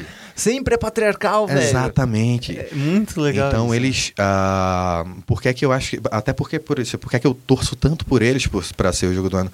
Cara, o que eles trouxeram não foi uma coisa simples. O Sim. que eles trouxeram foi um- uma coisa. Primeiro de tudo, cara. Robô dinossauro. Isso é muito legal. é muito Só legal. daí isso já é, é muito legal. legal. Foi aí que tá vocês ligado? entraram, né? Você É. ah, legal, legal Tipo, o é. jogo de vocês. Pô, então, tem robôs de dinossauro. Não, a gente tá Vamos. dentro Então, do... tipo, é, não, robô dinossauro. É robô e é dinossauro. É dinossauro e é robô. Não tem como ser ruim, tá ligado? E uns robôs gigantescos, cara. E, e uma personagem muito forte. ah, sociedades matriarcais. Cara, o, que eles, o que eles propuseram não foi, tipo, algo simples de ser feito e nem um pouco algo, sei lá, algo que vai ser repetido facilmente, entendeu? Sim. Eles quebraram um, um- um- um- um certo paradigma agora, eles começaram uma nova fase e, e eu fico extremamente feliz de ter- da gente ter feito parte disso também, entendeu? Uhum, de tipo, deles terem depositado confiança ah, no Brasil para poder fazer esse tipo de coisa. E a gente pode falar que, tipo, nessa nova, nesse novo rumo que foi feito pela Guerrilla Games, o Brasil teve parte. Uhum. tá? E teve uma parte, querendo ou não, importante, onde a gente participou de, de personagens principais, na verdade, que fazem, ah, que fazem diferença no próprio jogo, entendeu? Os personagens centrais da trama. Isso Sim. é muito E- legal. até essa, essa, essa indicação de melhor arte é de certa forma,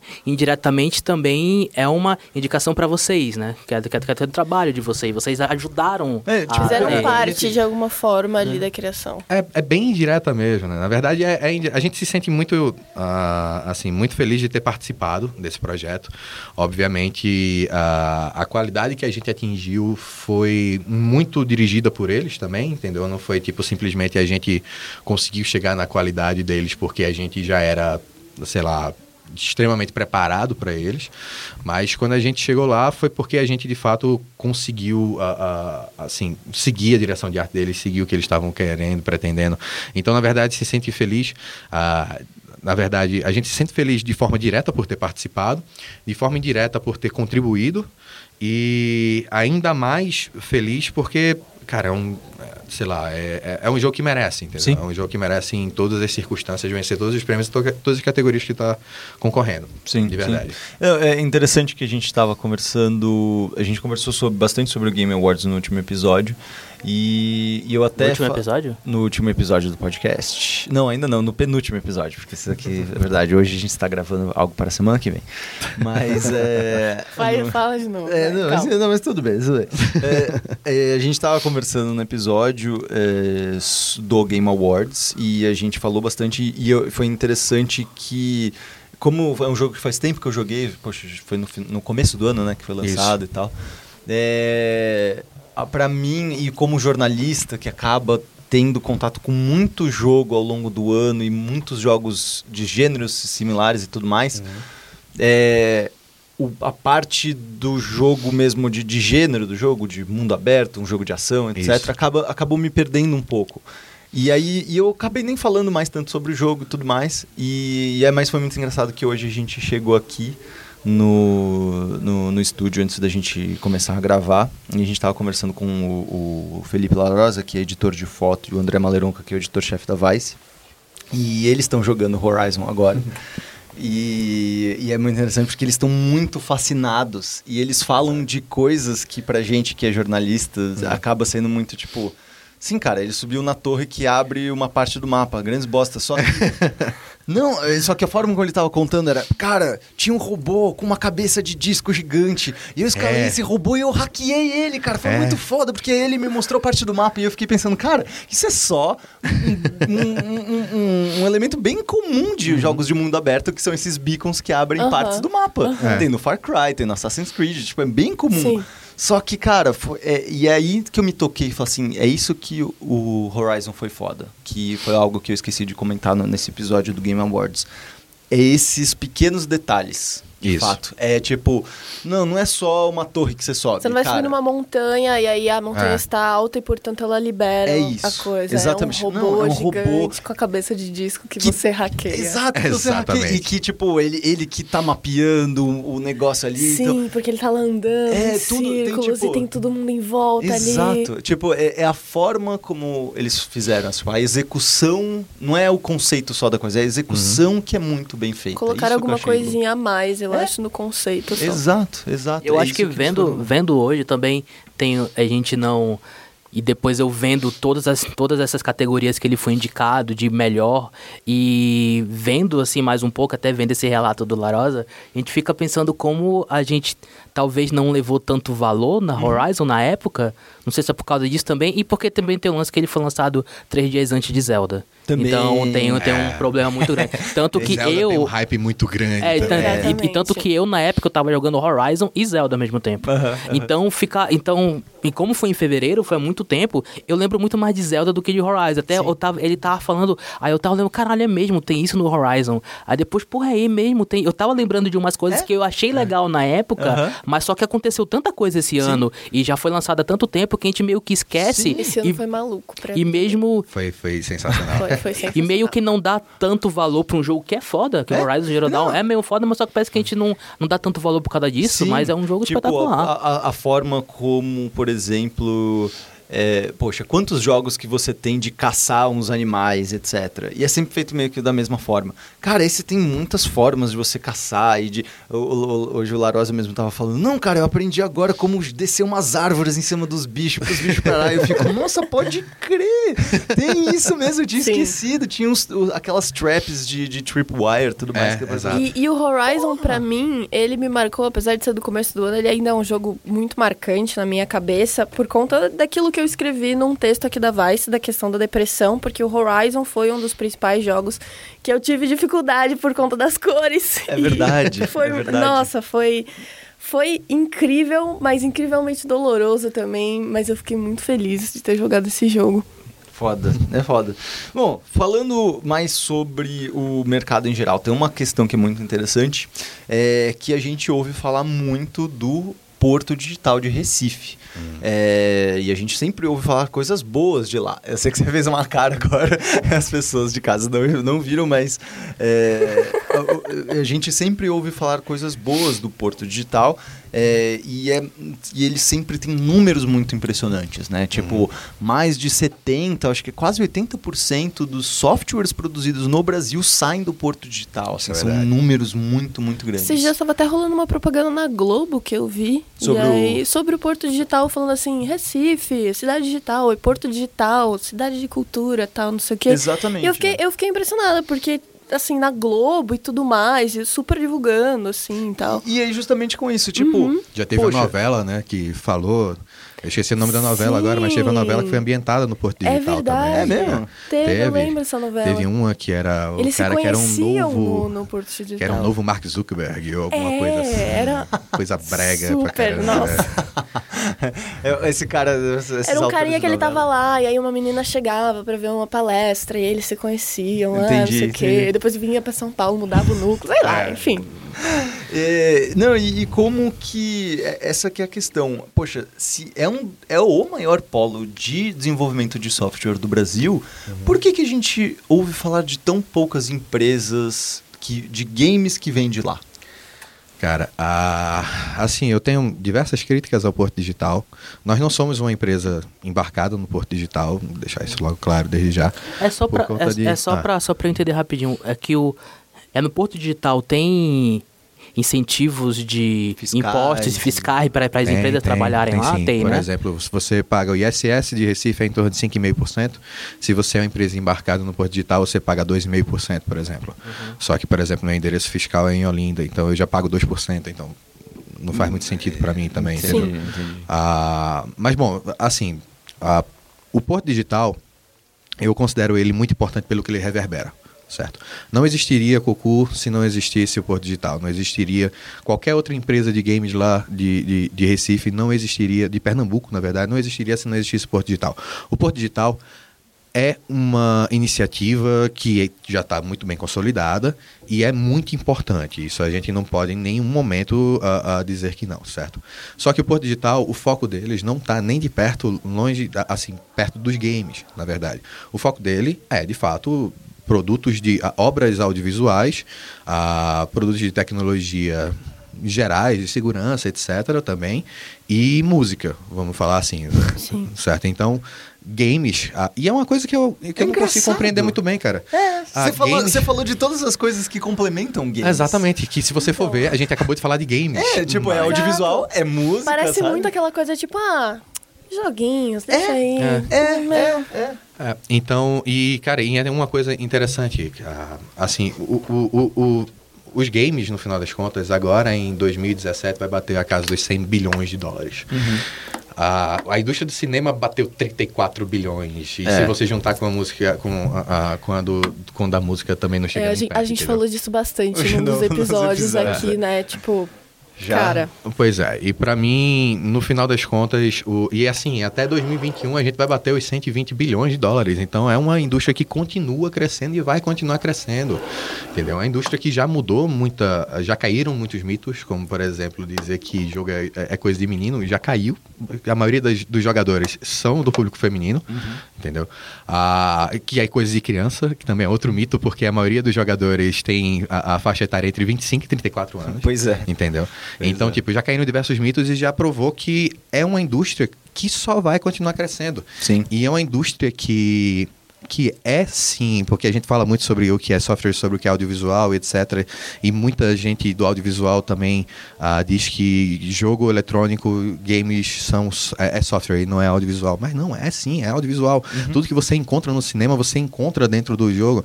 E eu ainda me arrisco a dizer, para mim, o melhor filme de 2013 foi um filme chamado The Last of Us. que pra completar, você ainda participa dele. Entendeu? Meu Deus. Tipo, pra mim foi. Ah, não teve melhor filme na- na- naquele ano.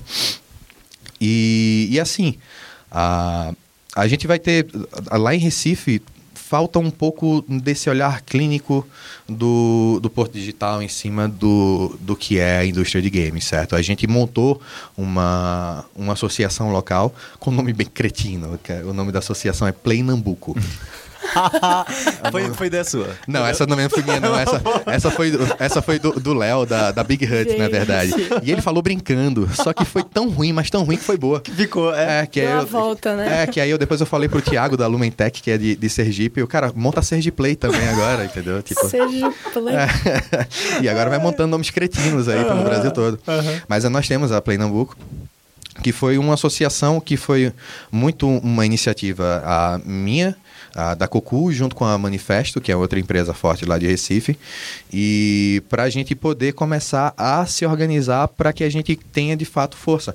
Re- Pernambuco tem uma coisa muito interessante, a gente tem um edital próprio do audiovisual lá, que a gente não depende de Ancine, a gente não depende de ninguém, de Secretaria do Audiovisual, MINC, etc. É direto estadual, né? É diretamente estadual, onde destina 20 milhões de reais todo ano para poder produzir obras audiovisuais. Isso é uma grana absurda. Sim. Entendeu? Por isso que a gente consegue sair com filmes maravilhosos Ah, hoje lá, eu- Tatuagem, Boi Neon, etc. Filmes Sim. que são aquários. Assim, Nossa, sim. Aquários é de lá. Aquários é de lá. É, é um prédio lá de- da, da, da Praia de Boa Viagem, na verdade. Sim. Então nós temos películas que são maravilhosas. Né? Ah, e por que, que a gente não tem uma representação dentro do Conselho do Audiovisual ah, desde antes para que a gente pudesse incluir games dentro dessa, dessa linha, entendeu? Para que a gente pudesse. Eu não estou nem pedindo 20 milhões. 20 milhões é uma grana, assim, que a gente está utilizando atualmente. A gente utiliza 10 por ano da Ancine. Eu não vou pedir 20 milhões só para Pernambuco. É. Mas aí o que a gente faz. ah, só que aí esse ano que foi que aconteceu? De tanto eu, assim, de tanto eu bater lá na Secretaria de Cultura, de tanto eu encher o saco deles, eu acho que eles pensaram, ó, então faz o seguinte, ah, você está convidado, você agora é do Conselho Consultivo do, do, do- do Audiovisual do Estado de Pernambuco. E agora o que você. Agora você lute pela, pela, a- a- pela sua área, pela sua indústria. Legal. E é exatamente isso que a gente está fazendo. A gente assumiu ah, há pouco tempo atrás, tem umas três semanas, acredito. A gente assumiu e agora faz parte do que a gente está buscando fazer é montar um edital próprio de games ou então um edital que participe do edital do Fucultura Audiovisual, onde a gente tem uma parcela desse, desse dinheiro. E aí sim, aí agora com esse trabalho que a gente vai começar a fazer, a gente vai poder dizer que Recife, ah, que Pernambuco, no, no, no geral, pode se tornar um grande exportador de, de, de- jogos, de jogos próprios, entendeu? E, mas isso, obviamente, vai ser porque a gente está trabalhando muito em cima de política, de fomento. Sim. E tem uma coisa no, no- na indústria da gente ainda, tem muita gente que ainda tem um certo sei lá, receio de trabalhar, de, de fazer política, de ser uma pessoa de negócio, de ser uma pessoa mais política para poder realizar, por exemplo, para poder buscar fomento porque detesta governo, Sim. vamos dizer assim. Sim, É uma das coisas mais burras que podem ser feitas. Uhum. Você a gente tá precisa- deixando na mão do- dos caras. Exatamente. Tipo, se, ah, por exemplo, a gente deixou o, o, o fundo setorial do audiovisual tem 500 milhões de reais, que são todos destinados para longa-metragens, média-metragens, curta-metragens, documentários, etc. E a gente não, nunca entrou. Por quê? Porque não existia demanda. Por que, que não existia demanda? Porque, no final das contas, a gente vivia muito cada um no seu quadrado. Sim. Entendeu? E aí foi quando a Abra Games começou a tomar mais força, a gente começou a chamar mais associados, e aí o trabalho do- da diretoria, que vale salientar, é completamente voluntário, ninguém recebe um centavo por isso. Todo mundo começou a tomar posições dentro do governo para poder começar a trabalhar pelo, ah, ah, pela indústria nacional. Por exemplo, eu trabalho diretamente dentro do MINC liberando ah, projetos de, de, de, assim, de audiovisual que buscam incentivo na lei de incentivo à cultura, que é a Lei Rouanet, certo? Sim. E dentro deles tem games. Até hoje eu só recebi três propostas de games e aprovei todas. Eu aprovei todas. E um, quando eu cheguei lá, das, e, e, assim, o preconceito era tão grande com o game que quando eu cheguei lá, assim que eu assumi, tinha um, ah, um antigo comissário que estava no meu lugar, tinha feito uma diligência, que é feita uma pergunta para a produtora, para poder, dizendo assim, defina o caráter cultural do seu jogo. Cara, como assim defina o caráter? Me, me, diga, me diga por que, é que o seu jogo é cultura. Por que, é que seu projeto é cultura. Cara, é- é- era absurda. Surreal. É, das contas, tipo, você começava a. a- você começava. A- assim, quando chegava na hora da- de, de- A gente tinha o direito de entrar na Lei Rouanet, mas as pessoas que estavam lá não estavam preparadas para poder ah, começar a a analisar e liberar verbas para games. E aí eu entrei, a primeira coisa que eu fiz, eu puxei esse jogo e já aprovei. Porque, hum, obviamente, analisei tudo tal. Sim, não foi claro. simplesmente, ah, vai passar é Ah, game, é, é. solta fogos, não. Analisei, fiz, a- fiz uma outra diligência que a minha preocupação era outra, completamente diferente. Recebi uma resposta da, da, da Conjuro lá, né, que o pessoal, o setor jurídico, dizendo que não tá tudo ok. Só veja mais uma vez o caráter cultural e eu dei um fora no Conjuro e ele está aprovado. Ah, tu não vai me dizer aqui agora não se isso é cultura ou se não é cultura, não. É lógico. Ah, mas aprovei. Mas até hoje a gente ainda lá recebe um- uma quantidade baixa de games, porque, assim, dentro da Lei Rouanet a gente tem dois tipos de artigos diferentes. Tem o artigo 18 e o artigo 26. O artigo 18 é 100% de isenção fiscal que você pode buscar através de patrocinadores. Sim, sim. Ah, e o artigo 26, você precisa, o patrocinador, além de botar o dinheiro para poder isenção fiscal, ele ainda precisa dar o resto do dinheiro também. Por quê? Porque game não é considerado totalmente audiovisual, ainda é considerado como software Software também. entendeu? E aí a gente, a, a gente tem Isso que uma é parcela como foda, se fosse né? um sítio eletrônico. Sim. Sim. Sítio eletrônico, pa- eu tava vendo um negócio, parece, quando a gente fala sítio eletrônico, parece que tem um caseiro, né, que toma conta do teu Facebook, né? É o meu sítio eletrônico. Mas o... Mas. Aí, pois bem, então, foi com esse trabalho da Abra Games que a gente começou a abrir porta para que a gente. Eu nem lembro mais qual é a pergunta, tô só É, falando não, aqui sobre tá política ótimo. de É, Tá é, ótimo. fomento, etc. é, aliás, até bom, porque isso tem um. Antes da, da gente ir para a última pergunta, tem uma, uma- um assunto que acho, acho ótimo até que você já entrou nele, que é exatamente isso. Hoje a gente vive um momento político em que parece que é feio o fomento estadual. Exato, É não estadual, louco, né? federal, Feder- todo. É, não, é, digo, do Qualquer- Estado. é, né? O- é, qualquer fomento que venha Da esfera pública. governamental, da esfera pública, é visto como vagabundagem, isso é Exato. ruim, isso é um absurdo, todo mundo pode conseguir pelas suas próprias... É, tá se É. aproveitando, mamando nas tetas do governo. Exato. Mata o PT, mata o PT. Mata o PT, exato. Entra nos negócios de PT, tem que acabar É. com a lei Rouanet. Sabe? Cara. Umas coisas que eu leio que eu fico chocado, assim. Cara, eu, eu, eu- assim, eu tô lá dentro do Ministério da Cultura todo mês, né? Então a gente tá sempre falando sobre isso bastante. Então, assim, a minha área, o, o- a bancada da gente do audiovisual conversa com a bancada de, de teatro, com a bancada de música, com a bancada de tudo isso.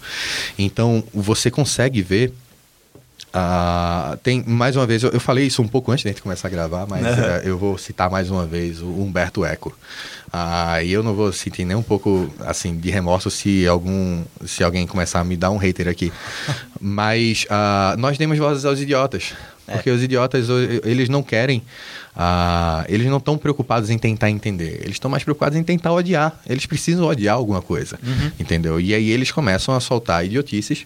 E antigamente era legal, porque sem redes sociais, o que é que acontecia? Era só um louco. Não, deixa lá, deixa ele falando besteira. Só com rede social, agora eles têm a capacidade de se articular. Mobilizar. E mobilizar e Tomar outras proporções. tomar outras né? proporções. E, por exemplo, uma das coisas que eu vi foi uma, uma petição na Avast dizendo precisamos acabar com a lei Rouanet. É. Na hora que eu li aquilo dali, na hora que eu vi, aí tinha, sei lá, tinha 20 e poucas mil ah, assinaturas. Eu pensei, meu Deus do céu, de duas um, esse povo ou é alienado, ou, sei lá, ou é idiota. É. Porque pra ser Ou tem alienado... má é por- fé, né? É, ou então tem má fé. Porque, tipo, pra o cara ser alienado é porque ele não sabe. Então ele não, eu não sei e vou com as outras, sua Maria vai com as outras, se o pessoal se jogar daqui não aceita, eu também vou me jogar e vou me matar.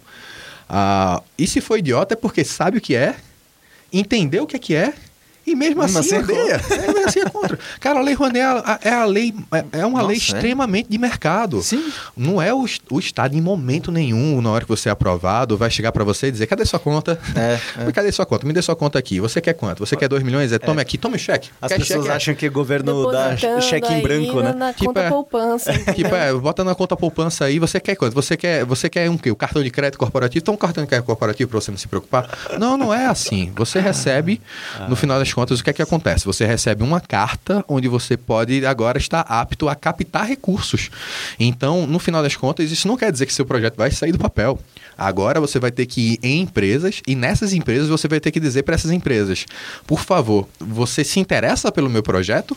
E aí a empresa que representa o mercado, porque é uma esfera privada, vai dizer: eu tenho interesse ou eu não tenho interesse. Não cabe ao Estado julgar mérito cultural. O, cabe ao Estado julgar, obviamente, mérito cultural, quando a gente fala, se não são coisas que vão infringir a Direitos humanos, direitos humanos, etc. e tal. questões entendeu? assim. Só que a gente não pode, em nenhum momento, censurar. Não a gente não pode voltar a esse tempo de, de- das trevas, entendeu?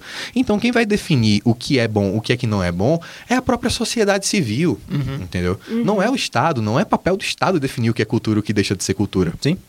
Então, no, no final das contas, ah, você chega para o seu patrocinador, o patrocinador diz sim ou não. Se ele disser sim, cara, que bom. Então, seu projeto tem possibilidade de ter retorno financeiro e retorno de publicidade para ele. Isso é o que importa, entendeu? É. Ah, mas isso não quer dizer, em momento nenhum, que o Estado está dando dinheiro à toa e à torta. José de Abreu! Não, nem- nem, nem de longe isso, É, entendeu? é. E é... E co- como você acha que a gente pode mudar essa visão, pelo menos dentro dos desenvolvedores? Porque eu vejo esse papo ridículo até mesmo entre desenvolvedores e eu fico chocado, tipo, os caras são cegos, não é possível, sabe? É, ah, Como que você acha que a gente pode mudar esse papo, pelo menos? do, de, é, relacionada à Lei Rouanet? É, né? Cara, a gente precisa fazer um. O próprio Ministério da Cultura precisa fazer uma meia-culpa. Ah, existe pouca informação. Existe pouca campanha de educação, existe pouca campanha de, de para poder, de fato, explicar o que é que é a Lei Rouanet, entendeu? Ah, o Ministério da Cultura ainda está um pouco fechado. O novo ministro, Sérgio Sá, ele está até bem empenhado em tentar mudar isso, entendeu? Só que, ah, cara, você lutar contra os haters das redes sociais não é uma coisa fácil, não. É uma coisa bem, bem, bem, bem, bem pesada, entendeu? Então, isso a gente vai ter que começar a partir ah, de fazer campanhas educacionais, falando o que é a Lei Rouanet e separar o que é lei do audiovisual de Lei Rouanet. Cara, teve uma. Para você ter ideia, eu vi um post no, no, no Facebook que um, que um amigo meu, até inteligente, eu fiquei, cara, tu é inteligente, por que, que tu fez isso? Como você fez caiu isso? nessa, né? É, que aí ele foi e colocou, teve um, um- teve um projeto que foi aprovado na lei do audiovisual, que é, cara, isso é Ancine, tá ligado? Isso não é, É, isso lei não é, audiovisual, outra- isso outra não coisa. é lei Rouanet. Outra coisa. É, e aí estavam apoiando o ah, um filme sobre aquela aquela blogueira, sei lá, de Instagram. Nina. Secrets. Ah, não, Kéfera. a Kéfera não, Kéfera. A, a outra que é Gabriela Pugliese. É Ah, Gabriela, alguma coisa assim. Yes, é É. assim. Que aí era alguma coisa, sei lá, eu, eu dou saúde, eu sou top, sei lá, eu sou top com setinha, alguma coisa assim. Uhum. E aí, porque tinha conseguido dentro do, do- da lei do audiovisual, ah, no artigo terceiro, na verdade, que mais uma vez, tipo, é outro artigo que você não recebe o dinheiro total. No final das contas, você vai receber, você precisa de patrocínio, entendeu? Sim. Ah, e precisa de dinheiro de verdade, de patrocínio de verdade. Ah, e aí o pessoal foi e colocou a lei do audiovisual. Ancine, aí tem um post gigantesco de um nutricionista. Cara, tipo, porque aí tava mostrando Gabriel Pugliese, é um nutricionista do nada diz: precisamos acabar com a lei Rouanet por conta disso. Aí o Cara, a gente precisa acabar com a rede Fonte social da tua casa. tipo, a gente precisa acabar com a internet da tua Eu Vou casa. aí cortar o cabo da internet, né? Porque, tipo, ou então a gente precisa te dar livro, a gente precisa te dar, tipo, vai ler alguma coisa diferente de nutrição também, É. então. tá? Pelo menos isso. É, pelo menos isso. E para de odiar, coitada. da- deixa a menina ganhar a grana dela Fazer, lá. não, e fazer arranjar os patrocinadores. Fazer o trabalho Pois é, dela. né? ela tem culpa de que ela é uma pessoa comercial? Cara, se eu for tentar fazer o mesmo projeto dela, não vai dar em nada. Eu, eu- eu adoro comer batata, sei lá, batata frita, tá ligado? E se eu for tentar fazer o mesmo Ela tem os méritos dela também, Sim, entendeu? sim, sim. Obviamente eu também não dou o menor apoio pra que ela dê o que é que é dica de saúde ou dica disso, É, daquilo outro, tá ligado? O- que funciona com ela, funciona com ela. Sim. Ah, Até porque ela não tem, se- sei lá, ela não é educação, ela não é Sim. profissional de educação tem, física, não é, uma nutricionista, não é nada disso. Profissionalização na área, né, É, de então saúde, pode ser realmente verdade. uma Ela coisa é ruim. uma pessoa entusiasta. Exato. Ah, e que ganha bastante dinheiro sendo entusiasta, né? Sim. Vale salientar. E só que aí o pessoal pega a Gabriela Pugliese e por conta da Gabriela Pugliese na, na lei do audiovisual, dentro da Ancine acaba com a lei Rouanet. Aí se acabar com a lei Rouanet, aí é que a gente não tem mais nada, É. até para games também. Ah, só que agora, mais uma vez, a gente está vivendo uma era que a gente pode considerar a era de ouro da indústria nacional. A gente tem a, a gente tem edital da Ancine, a gente tem edital do Mink, a gente tem edital próprio de cada cidade, por exemplo, SPC, tem, SPC, é. tem, tem edital, entendeu? Então, a partir de agora, a gente vai ter cada vez mais uma indústria cada vez mais forte, empresas cada vez mais fortes, novas empresas nascendo e novas empresas fazendo parcerias com outras empresas e essas empresas conseguindo se unir, sendo empresas ainda mais fortes, para que a gente possa de fato construir uma indústria muito, mas assim, muito forte mesmo. Entendeu? Ah, a gente agora está num caminho sem volta, que é o que eu costumo falar, principalmente com o, o Chames, que é o nosso atual presidente, que, que quando o Chames entrou. Presidente da Abra Games. Exato. É, que é, porque o, o presidente é o outro lá agora, né? O que é o Vampiro. É. Que aí o. ah, que quando ele começou era tudo mato. Tipo, Era tudo mato, não existia nada, para fazer game era difícil. Ah, quando eu cheguei, já tinham capinado algum, algum mato ali e tal. E hoje em dia, o pessoal já está começando com muito. ah, Você começar hoje em dia uma empresa de games com o que a gente já batalhou, tá muito mais fácil, entendeu? Sim. Atualmente, para você distribuir, para você aprender, para você fazer tudo isso. Com certeza. Então, sei lá, a partir de agora a indústria de games deve crescer muito e a gente deve ah, receber esses louros nos próximos 5, 10 anos. A gente vai conseguir. Mas aí foi uma coisa que a gente estava falando hoje no grupo de trabalho de games, onde a gente tem BNDES, FINEP, et- etc., todo mundo envolvido, a Ministério da Cultura também. Ah, uma das coisas que a gente falou é que na- dos nos próximos anos, os games aqui no Brasil é que vão carregar a indústria criativa entendeu? Ah, enquanto todo mundo está estagnado com uma curva de crescimento muito baixa, ou então simplesmente parado, games continua crescendo aqui no Brasil em torno de 16% ao ano, entendeu?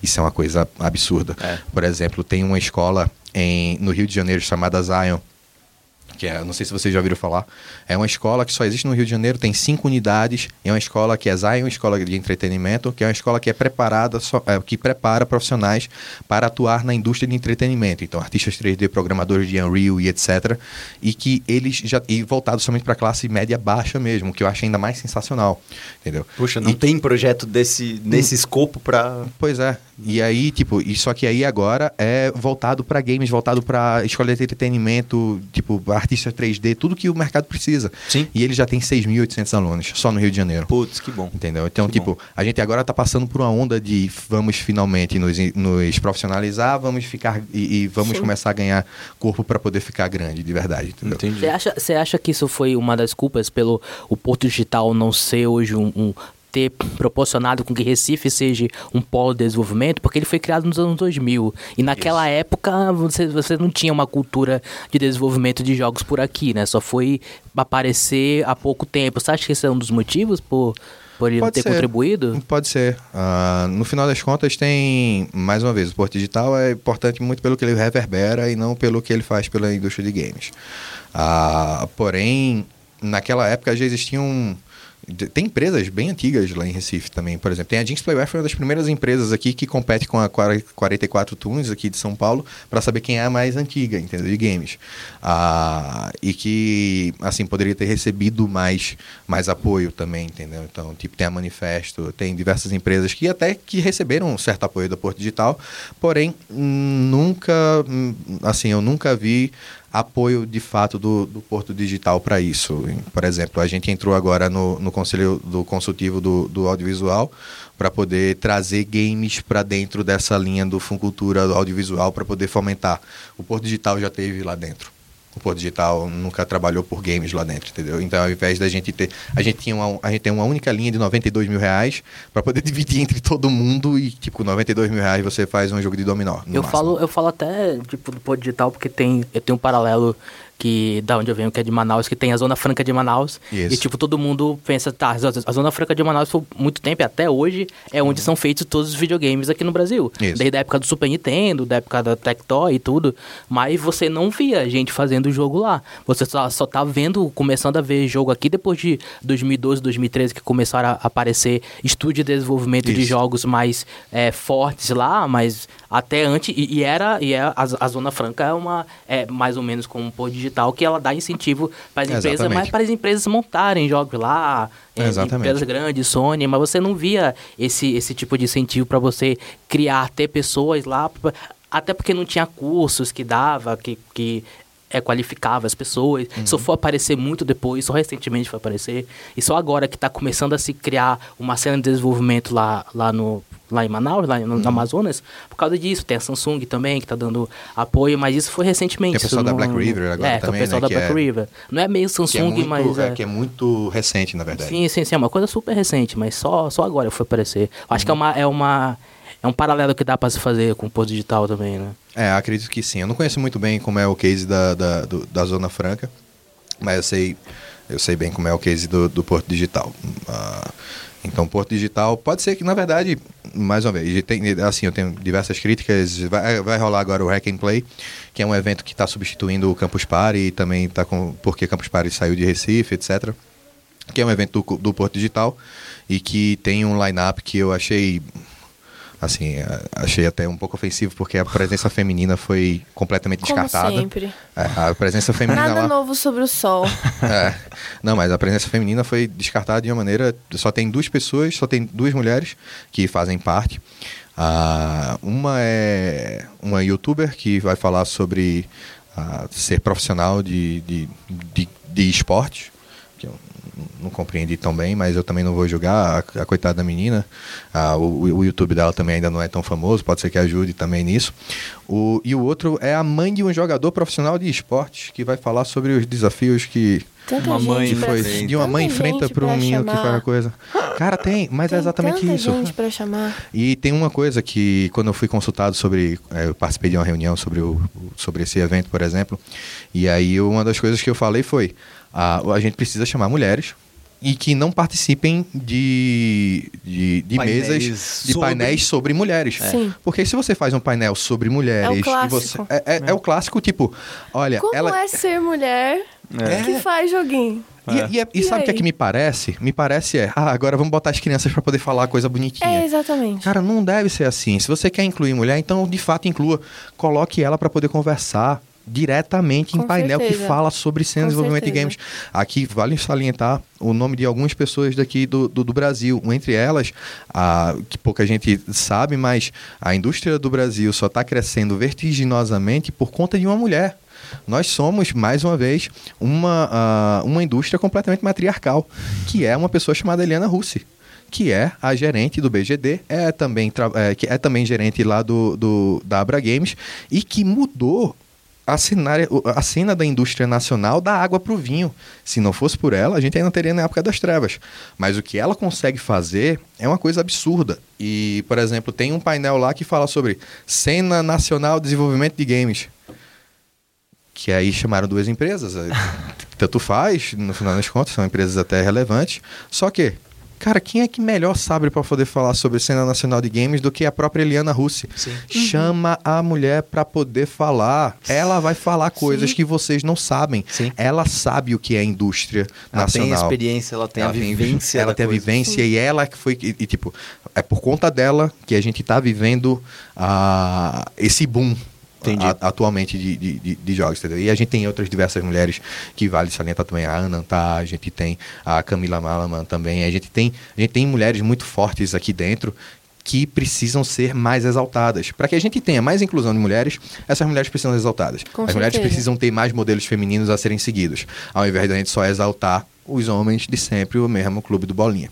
Pois Entendeu? é. Com certeza. Legal. Exatamente. Antes, vocês têm últimas perguntas? Antes de eu partir para a última e a despedir? Falcão, eu confio em você, Falcão. É, a última pergunta que eu tenho é sobre o futuro da Cocu a partir de agora. Vocês querem continuar trabalhando agora só em jogos AAA? Vocês querem fazer outros tipos de jogos? O que, que tem no coração de vocês aí pro futuro? Cara, a gente. A gente tá vivendo um momento muito bom da, da, da, da nossa carreira, né? A gente já tem seis anos de mercado. A gente apanhou muito nesses seis anos, Pô, mas. percebi. Percebeu, é. Altos plot twist. É, mas é porque, é porque eu não contei nem a história de quando eu. eu- do- da, diferença do It's Up to You pra Up Yours, com um cliente lá no, no, no, no Canadá. Puta merda. Que eu jurava que eu tava dizendo, o cara, o cara chega pra mim e disse, ah, gostei do seu produto, o, o que é que a gente faz agora, daqui pra frente? Meu inglês era péssimo. Ah, agora up yours, né? Tipo, ah, up yours, querendo dizer, up, is up to you. Tipo, agora é com você, eu simplesmente disse, ah, agora vai tomar, né? Aí o cara, é o que, garoto? Aí eu, que não escutou não, tipo, up yours. Aí o cara, repete. Lindo de nervoso. É. Aí, eu- aí o cara repete, eu. É pior, tu, tipo. Quer que eu grite aqui? Só que na minha cabeça eu tava dizendo, agora é com você, né? Só que no final que eu tava dizendo, ó, enfia Vai o dedo e vai tomar no centro do olho, né? Aí, essa, por exemplo, foi uma das coisas que a gente ainda teve que passar. E eu tive que depois explicar pro cara. Ele me foi quando ele me explicou, eu morri de vergonha, tentei me esconder debaixo da cadeira, não consegui. Mas, é, mas atualmente a gente já tem um inglês melhor. A gente já consegue conversar e saber as diferenças, as diferenças e as expressões. E, e assim, a gente, a gente agora está com um momento muito bom da, da, da empresa. A gente agora acabou de receber o. A gente acabou de ser contemplado com o investimento da FINEP. Nós vamos receber um milhão de reais, um milhão e cem mil reais, na verdade, porque ainda tem as cartas de investimento que foram anexadas, que serão utilizadas somente para poder trabalhar. A gente vai partir para um andar inteiro agora. A gente tem 160 metros quadrados, a gente deve partir agora para 360, quase 400 metros quadrados. A gente vai fazer uma puta reforma, vai ficar lindo o local, entendeu? A gente. esclarecer, esse dinheiro é pra ser investido na empresa. É na empresa, e na não, área de projeto. E não pra poder fazer jogo. Não para fazer jogo, é para investir na empresa. É para a gente se tornar uma empresa referência na América Latina em como completo, como a maior e melhor empresa de external development do mundo, assim, da América Latina, do Sim, mundo. sim. pra- E tipo, e aí tá dentro do planejamento da gente que a gente ah, no final de 2018 a gente tenha algo em torno de 60, 80 pessoas lá dentro. E isso Nossa, de 22. é, pois é, para a gente poder partir para tamanho 80. da Aquiles hoje, né? É, exatamente. Só que aí a- a- isso é um crescimento que a gente está fazendo, que é um crescimento ainda conservador. Porque se entrarem os projetos que a gente está negociando, que a gente está fazendo os testes, etc., então esse número vai ser pequeno ainda. Ah, tem uma concorrente da gente, que é Runate, que é da Ucrânia, se não me engano, é de Kiev. Eles partiram de 2016 de 90 pessoas, terminaram 2017 com 210. Entendeu? Então, tipo. A- Só, só fazendo esse trabalho de só fazer esse outsourcing. trabalho de outsourcing. E que, assim, e mais uma vez, e vale salientar que é um mercado que dá muita oportunidade, porque a curva continua crescendo vertiginosamente, a gente vai sair de 100 bilhões para 120 bilhões em 3, 4 anos. A gente atualmente no Brasil está vivendo um momento muito bom e tem muito financiamento, não muito, mas já tem algum financiamento para poder nascerem novas empresas, entendeu?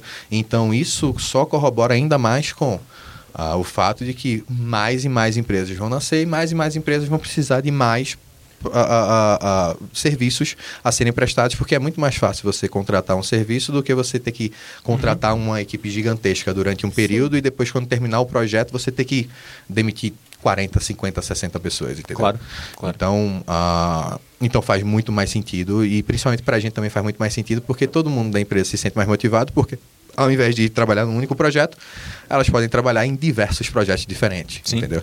E sem contar a experiência que a gente adquire como mercado através desse, especificamente desse processo, é inestimável, né? Tem uma coisa que eu falo para todo mundo. ah, uma das coisas mais legais e que ah, não é muito comentada ainda é Ah, cara, vê que coisa legal. A gente, as pessoas que trabalham com a Cucu atualmente, que trabalham na Cucu atualmente, elas estão aprendendo com os melhores do mundo. É. Sabe o que significa? Que essa galera vai estar preparada para fazer conteúdo muito bom, programação, programadores muito bons, artistas muito bons, e que, sei lá, daqui a dois, três anos, se cansarem da Cucu, cara, que feliz eu vou ficar de saber que teve um estúdio que começou de ex-funcionários, de ex-colaboradores lá da Cocu Putz. e que agora tem uma Sim. qualidade absurda e que, cara, tipo, isso a gente nunca vai poder tirar do eh, que é o aprendizado da- da- das pessoas, entendeu? Então, tipo, elas vão crescer, elas vão continuar crescendo e no momento que elas começarem a querer fazer jogos próprios, elas vão ter uma qualidade absurda. E também isso é vai legal para quem está começando nessa carreira, no desenvolvimento de jogos, de ver que é possível você trabalhar num, num grande projeto, num grande Isso. mercado. Uma, é uma coisa inspiradora para o Brasil, porque isso também falta aqui, né? Você, como desenvolvedor, olhar para o mercado e falar, ok, o que, que a gente pode fazer aqui de, de grande, de, de incrível? É, não, É. só, não só o independente, né? Exato, não só Exato. o sonho indie, que também é muito legal, mas Claro. também pensar em trabalhar em grandes projetos mundiais e internacionais, numa coisa muito grande, muito foda. Foi mais ou menos o que aconteceu lá na, lá na, lá na Polônia com a, é, com a CD Projekt, né? Quando, ela- quando ela começou a fazer o The Witcher. Que, tipo, hoje, na in- indústria de desenvolvimento da Polônia, todo mundo já passou ou Por vai, ou vai trabalhar em The Witcher. todo mundo lá na Polônia já trabalhou em The Witcher, o The Witcher 1, The Witcher 2, É. porque ele foi, ele foi um projeto importante e foi grande o suficiente para as pessoas virem que, ela, virem que elas conseguem fazer aquele patamar de jogo e hoje estão em outros estúdios. Eleven Beat, ah, todos os outros, outros jogos da Polônia que A estão CI bombando Games por aí. também, tem CI muita, Games, sim. Tem muita gente grande agora na Polônia. E a Polônia começou exatamente por conta disso. É. Teve uma grande empresa que conseguiu fazer com que todo mundo aprendesse muito bem, a ter uma qualidade excepcional. Cara, como é bom saber que essas pessoas depois vão poder levar todo o seu talento e todo o seu aprendizado para outros lugares. Sim. É assim que a gente constrói uma comunidade, não é tentando se isolar, não, entendeu? É assim que a gente constrói. Uma comunidade é todo aprendizado que você vai aprendendo, eh, que você vai tendo ao longo dos anos, através de um projeto, através de outro projeto com outras empresas, você vai continuar levando isso com você. Ninguém vai conseguir roubar isso de você, entendeu? Sim. Então, você, por exemplo, trabalhar na Cocu, pode ter certeza, você vai aprender muita coisa que você vai levar para o resto da sua vida. E se você não tiver interesse em morar o resto da vida no Brasil, morar em Recife, Recife é sensacional, vale salientar. É, Só, é, só, é, só é quente, né? Isso é quente, pra- não, a gente tem lá, a gente costuma falar que a gente tem duas estações, né? Que é inverno e verão. Que ou é muito quente com chuva, ou então é quente. Ah, é, é engraçado, Recife, quando faz 23 graus, o pessoal sai de casaco no meio da rua, tá ligado? Porque já tá congelando. Gente. E aí, no final das contas, tipo, se você não quiser fazer isso, no mínimo você está sendo ah, preparado para quê? Lá no futuro você possa até tentar posições fora do Brasil. Por que não? Se você não tiver interesse de continuar morando aqui, porque aqui é inseguro e tal, porque etc. Então, E tem, e tem casos de muitos brasileiros que trabalham hoje em Blizzard, EA, em Caramba, Bethesda, tem, sim, muitos... muito. Eu não sei se você sabe, mas o vice-presidente de produção da Bandai é, É brasileiro. brasileiro. O cara, o vice-presidente também da, da, da Rovio é brasileiro. Tipo, no vice-presidente. É, tipo, um, um dos caras mais importantes da, da, da, da Rovio é brasileiro, entendeu? O cara que faz o Kratos é brasileiro. É verdade. Entendeu? Tipo, tem, tem brasileiro espalhado pra todo canto no mundo. Quando você menos percebe, tipo, ah, tem a galera, sei lá, e, e- o mais engraçado, essas duas pessoas, falar sobre o Jefferson e sobre o Reginaldo. Um é o, o da Bandai e o outro é o da, é o Da da Rovio. Ah, essas duas pessoas também fundaram a Jinx Playware lá atrás, lá em Recife. E hoje em dia onde é que eles estão? Estão tipo no topo da carreira da, da, da carreira assim dentro de games, entendeu? Sim. São é uma turma muito, por exemplo, o, o Reginho, ele tem a responsabilidade dele é o Angry Birds 2, tá ligado? Foi ele que tá por trás dessa parada, tá ligado? Imagina, né? É, e, por exemplo, aí quando a teve um- uma coisa engraçada, a gente conversando com o Jefferson também, aí todo mundo tava super preocupado em conversar com um estrangeiro lá, um, um, um, um gringo lá em.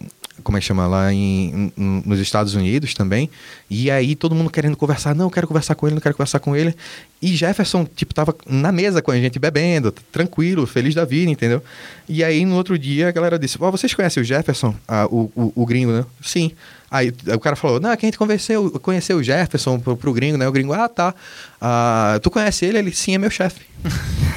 E todo mundo preocupado em falar com, Com tipo, o cara, tá Com o ligado? cara, tá ligado? Enquanto o chefe dele era um brasileiro, cara, Você que tá tava ali tomando cerveja com a gente brincando, tá ligado? Ah, todo mundo tem essa impressão de que o brasileiro não é. Cara, brasileiro é, é competente pra burro. O brasileiro é muito bom. O brasileiro, ah, tipo, tem, sei lá, tem criatividade dentro do seu próprio sangue, entendeu? A gente Sim. consegue levar isso pra qualquer lugar. Isso aí. Tem coisas que você não consegue tirar do brasileiro. Sim, Ah, concordo. E, e uma dessas é a criatividade. Animal, fechar com essa bela frase. Eu só queria fazer uma outra pergunta. Que vo- Diga. vocês tiveram um jogo. Estraga esse momento bonito. mesmo. É, porque você tá faltando informação. Calma, ele vai perguntar É. daquele jogo lá que você sabe qual que é, que ele sempre pergunta. Todo, todo, Todo podcast. episódio. Não, não, não. não Eu sei, eu tô brincando. Mas você é fã de Destiny 2? Não, tô brincando. Todo vidro falando de, Destiny 2 no podcast. Eu tô com a camisa do Destiny. Eu percebi. Aí, não, que eu queria perguntar é que é, vocês tiveram um jogo aprovado pela Ancine. Sim. E, tipo, a- agora como é que vocês estão é, trabalhando nesse, nesse jogo? Tem como falar um pouco dele? Tem alguma previsão do que, que vai Tem, ser? cara. O que, que você pode falar sobre isso? Eu posso falar que a gente vai construir um jogo AAA para celular. Uou, legal. Ah, tipo, Uou. ah, pra você ter ideia, esse jogo tá tendo a mentoria do produtor sênior da Coalition agora. legal. Ah, A então, Coalition, ela, ela fez... Gears of War. Hum, tá. Então, tipo, ah, é um jogo que é simples, é uma mecânica simples, é um, é um runner, na verdade. A gente não tá tentando inven- inventar a roda, é um jogo que já tá praticamente pronto, toda a parte de produção. E que agora a gente tem. a gente tem mentoria direta de um cara que se tornou um grande amigo da gente, entendeu? Que é o Dilber. Então, ele é o nosso mentor, é o cara que tá dando toda. toda tipo, todos os guias pra gente, para que a gente consiga lançar um jogo que vá ser esteticamente perfeito, esteticamente lindo, entendeu? Então, tudo que é, tudo que já foi um dia o, o Bacon Run, agora ele vai se tornar uma coisa ainda maior. É Bacon Run o nome do jogo. Bacon Run, é. Vai sair quando? Cara, assim que a Ancine começar a pagar a gente. Qual foi Aí. a, a linha que vocês passaram? a gente passou em 250. 250 mil. É porque o jogo já tá pronto, não adiantava eu pegar 500 mil, porque como é que eu ia justificar pra eles Sim. que, ah, eu peguei 500 mil aqui, agora como é que eu vou gastar esses 500 Agora, mil? é. Eu vou comprar pipoca pra turma, entendeu? Sei lá. 200 mil vai só pra... É, 250 mil reais de, sei lá, de, de caipirinha para lançamento, entendeu? Coisa assim. Eles não iam aprovar. Mas como é que é a mecânica dela. do jogo? Como é que ele funciona? É um runner, no final das runner. contas. É um runner, só que ele tem alguns ah, tem algumas funcionalidades novas, como por exemplo tem um patinco, onde você bate para você, você não compra ah, itens, na verdade, você tem que você precisa, você comprar a oportunidade de tentar comprar item, de tentar ganhar itens, na verdade. Ah, é um jogo que não tá mais na, na App Store, mas eu depois eu posso mandar a PK para vocês, para vocês darem uma testada aqui. Não tá nada bonito agora, mas assim, a previsão da A gente iOS primeiro? Vai ser. é, primeiro vai ser para iOS, mas aí também vai para Android, e acho que duas semanas depois, alguma coisa assim. É somente por conta de estratégia que a gente tinha conversado. Não, na verdade, vai primeiro para Android Aí depois... e depois vai para iOS, na verdade. iOS. Por, por conta de, de, de acordo que a gente tem com a Google Play já, Claro. de, de exposição e etc, entendeu? Porque E isso, isso é um projeto da Cocu mesmo, não é, é um projeto da nenhuma mesmo. empresa que tá junto com você está fazendo. É Não, Cocu. Isso é a. Cocu, Cocu só. Mesmo. Mas em paralelo a isso, vocês estão tra- trabalhando em, em, em algum tipo de jogo como vocês fizeram com Horizon Zero Dawn? Vocês vão participar de algum jogo? Não precisa falar o que, eu só precisa falar se vocês estão. Ou se a gente vai ver a Cocu de novo como a gente viu no Vai. Horizon Zero Dawn. Vai. Yes. Yeah. Tem, tem, tem, tem coisa bacana pra caramba acontecendo por aí. Em paralelo a isso, vocês estão fazendo esse, também esse trabalho. Isso, exato. E isso foi muito. A, a porta que você abriu foi por causa do Horizon, né? Exatamente. Foi por conta de Horizon, a gente já entregou, na verdade, a gente já entregou alguns outros jogos, só que ao contrário de Horizon, por exemplo, a gente não pôde, não pôde falar. Ah, tem, a gente entregou um jogo para VR agora que foi muito legal também. A gente entregou um jogo para uma outra plataforma que é a Roblox, que a gente fez toda a parte de programação, que é uma coisa interessante. A gente tem, a gente está participando de um jogo AAA agora, onde a gente está desenvolvendo a programação do jogo AAA de uma empresa gigante também. tá Putz, ligado? isso é legal. É Então- muito know-how, cara. É, Muito exatamente. E, Sim. tipo, e aí a gente tá. A gente trabalha. Programação, por incrível que pareça. A gente, a gente se destacou por conta de arte, só que a gente agora tá ficando muito grande em questão de programação também. Todo mundo, quando testa a nossa programação, fica: caraca, sério que vocês conseguem fazer isso? Vamos fazer. A gente começa com uma coisa pequena, daqui a pouco vai tomando um escopo gigantesco, entendeu? Daqui a pouco a gente faz parte da. da, da assim da empresa deles, entendeu? A gente só é um time externo mesmo, onde a gente tem reunião praticamente diária de, de Scrum. E olha, o que, é que vai fazer? Isso aqui? É, então vamos lá, vamos botar pra frente, entendeu? Uhum, uhum. Então a gente tem, atualmente a gente tem um novo projeto também que está na Finlândia, a gente tem um projeto que passa por aquela parte ali de Polônia também. Sei, sei. Ah, tem, assim, tem muita coisa bacana acontecendo. E é assim que. Agora, o que mais mata nesse, nessa indústria é o NDA, é o acordo de confidencialidade. É um saco não poder Caraca. dividir, conversar. Pois sobre é. isso. Mas esse- Que a, esse gente, a gente só quer gritar que, tipo, ah, eu também participei. É só isso que eu quero participar. Mas é, legal, no final das contas, tem o nome da gente nos créditos, né? Então Sei. eu fico feliz da vida. E esse, e esse tri- próximo AAA vai sair ano que vem? Vai sair só em 2019? Sai no ano que vem. Ano que vem, em Sai ano que vem. 2018. É, no final de 2018, se tudo der certo. Ou então, no máximo, se houver algum atraso, no, em 2019. Fevereiro de 2019. É. Entendi. Beleza. Legal. Incrível. Pô, mais um pouco, aí, pô, vocês já estão bons de, de arte AAA, vocês já estão bons de programação AAA, daqui a pouco falta só fazer o jogo de vocês AAA. Ah, a gente só precisa agora do investimento de 100 milhões de dólares também. Beleza. Só. Isso vocês conseguem. Vocês já conseguiram mais difícil, 100 milhões vocês conseguem.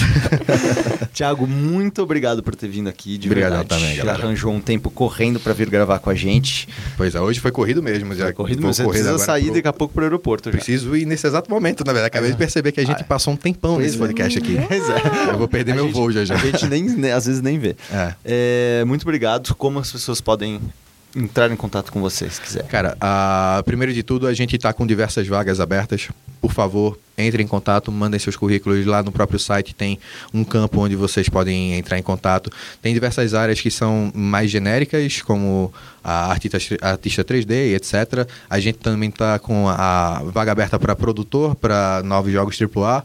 A gente também está com vaga aberta para programador. A gente tem acho que umas três ou quatro vagas somente para programador, entendeu? E por favor, entre em contato Qual que é o site de vocês? Pra, pra É www.cocuhub.com. É. K-O-K-K-U-H-U-B.com. Então, entra lá, dá uma olhada. Se não tiver a vaga que você quiser, pelo amor de Deus, manda no formulário comum mesmo. Cara, eu faço isso. Tem vaga pra mim? Que do nada pode ter, tá ligado? Sim. Não é, a gente não Sim. tem uma, uma política engessada lá, não. Por exemplo, a gente até três semanas atrás a gente não precisava de produtor. Começou a chegar tanta coisa louca que o produtor da gente Vai já não dá mais, já não dá mais conta. A gente precisa de novo produtor. A gente precisa de gerente de projeto. É, cara, a gente tá precisando de muita gente. E a gente. é, e agora, a partir de, de, de janeiro, ah, quando a partir de janeiro que as coisas vão ficar mais loucas ainda. Aí, aí mais uma coisa vendendo um pouco mais. ah, é, todas essas vagas, infelizmente, nada, nenhuma delas é para freelance. Todas são para para se mudar para Recife, mas se mudando para Recife você tem diversos benefícios. Um deles também é morar perto da praia. Pô, É, Nada você mal. tá perto de Porto de Galinhas, você tá mais próximo de Fernando Noronha. nada mal, É, nada você mal. tem um custo de vida mais barato e, cara, e você, Tá trabalhando e você tá games, trabalhando com poxa. games, tá ligado? Tá trabalhando com uma parada maneira pra caramba. E você, Legal. a gente fica no 11 primeiro andar, tu ainda tem uma vista maravilhosa da cidade toda, entendeu? Então, Nossa, eu, vou- eu vou me inscrever pra isso daí daqui a por pouco. favor. Games e o sol do Nordeste. Muito obrigado, Thiago, de Obrigadão verdade. também, galera, Espero por me receber. A próxima. Letícia Vexel, muito obrigado. Peter que você também veio correndo a quando eu te chamei. Ai, faz parte da vida. muito obrigado. Bruno Isidro, muito obrigado pelo, Por nada. por seu conhecimento vasto, como sempre. Maravilhoso, Bruno Isidro. Eu sou o Pedro Falcão, seu host. Voltamos semana que vem com Poligonal e adeus. Tchau, tchau.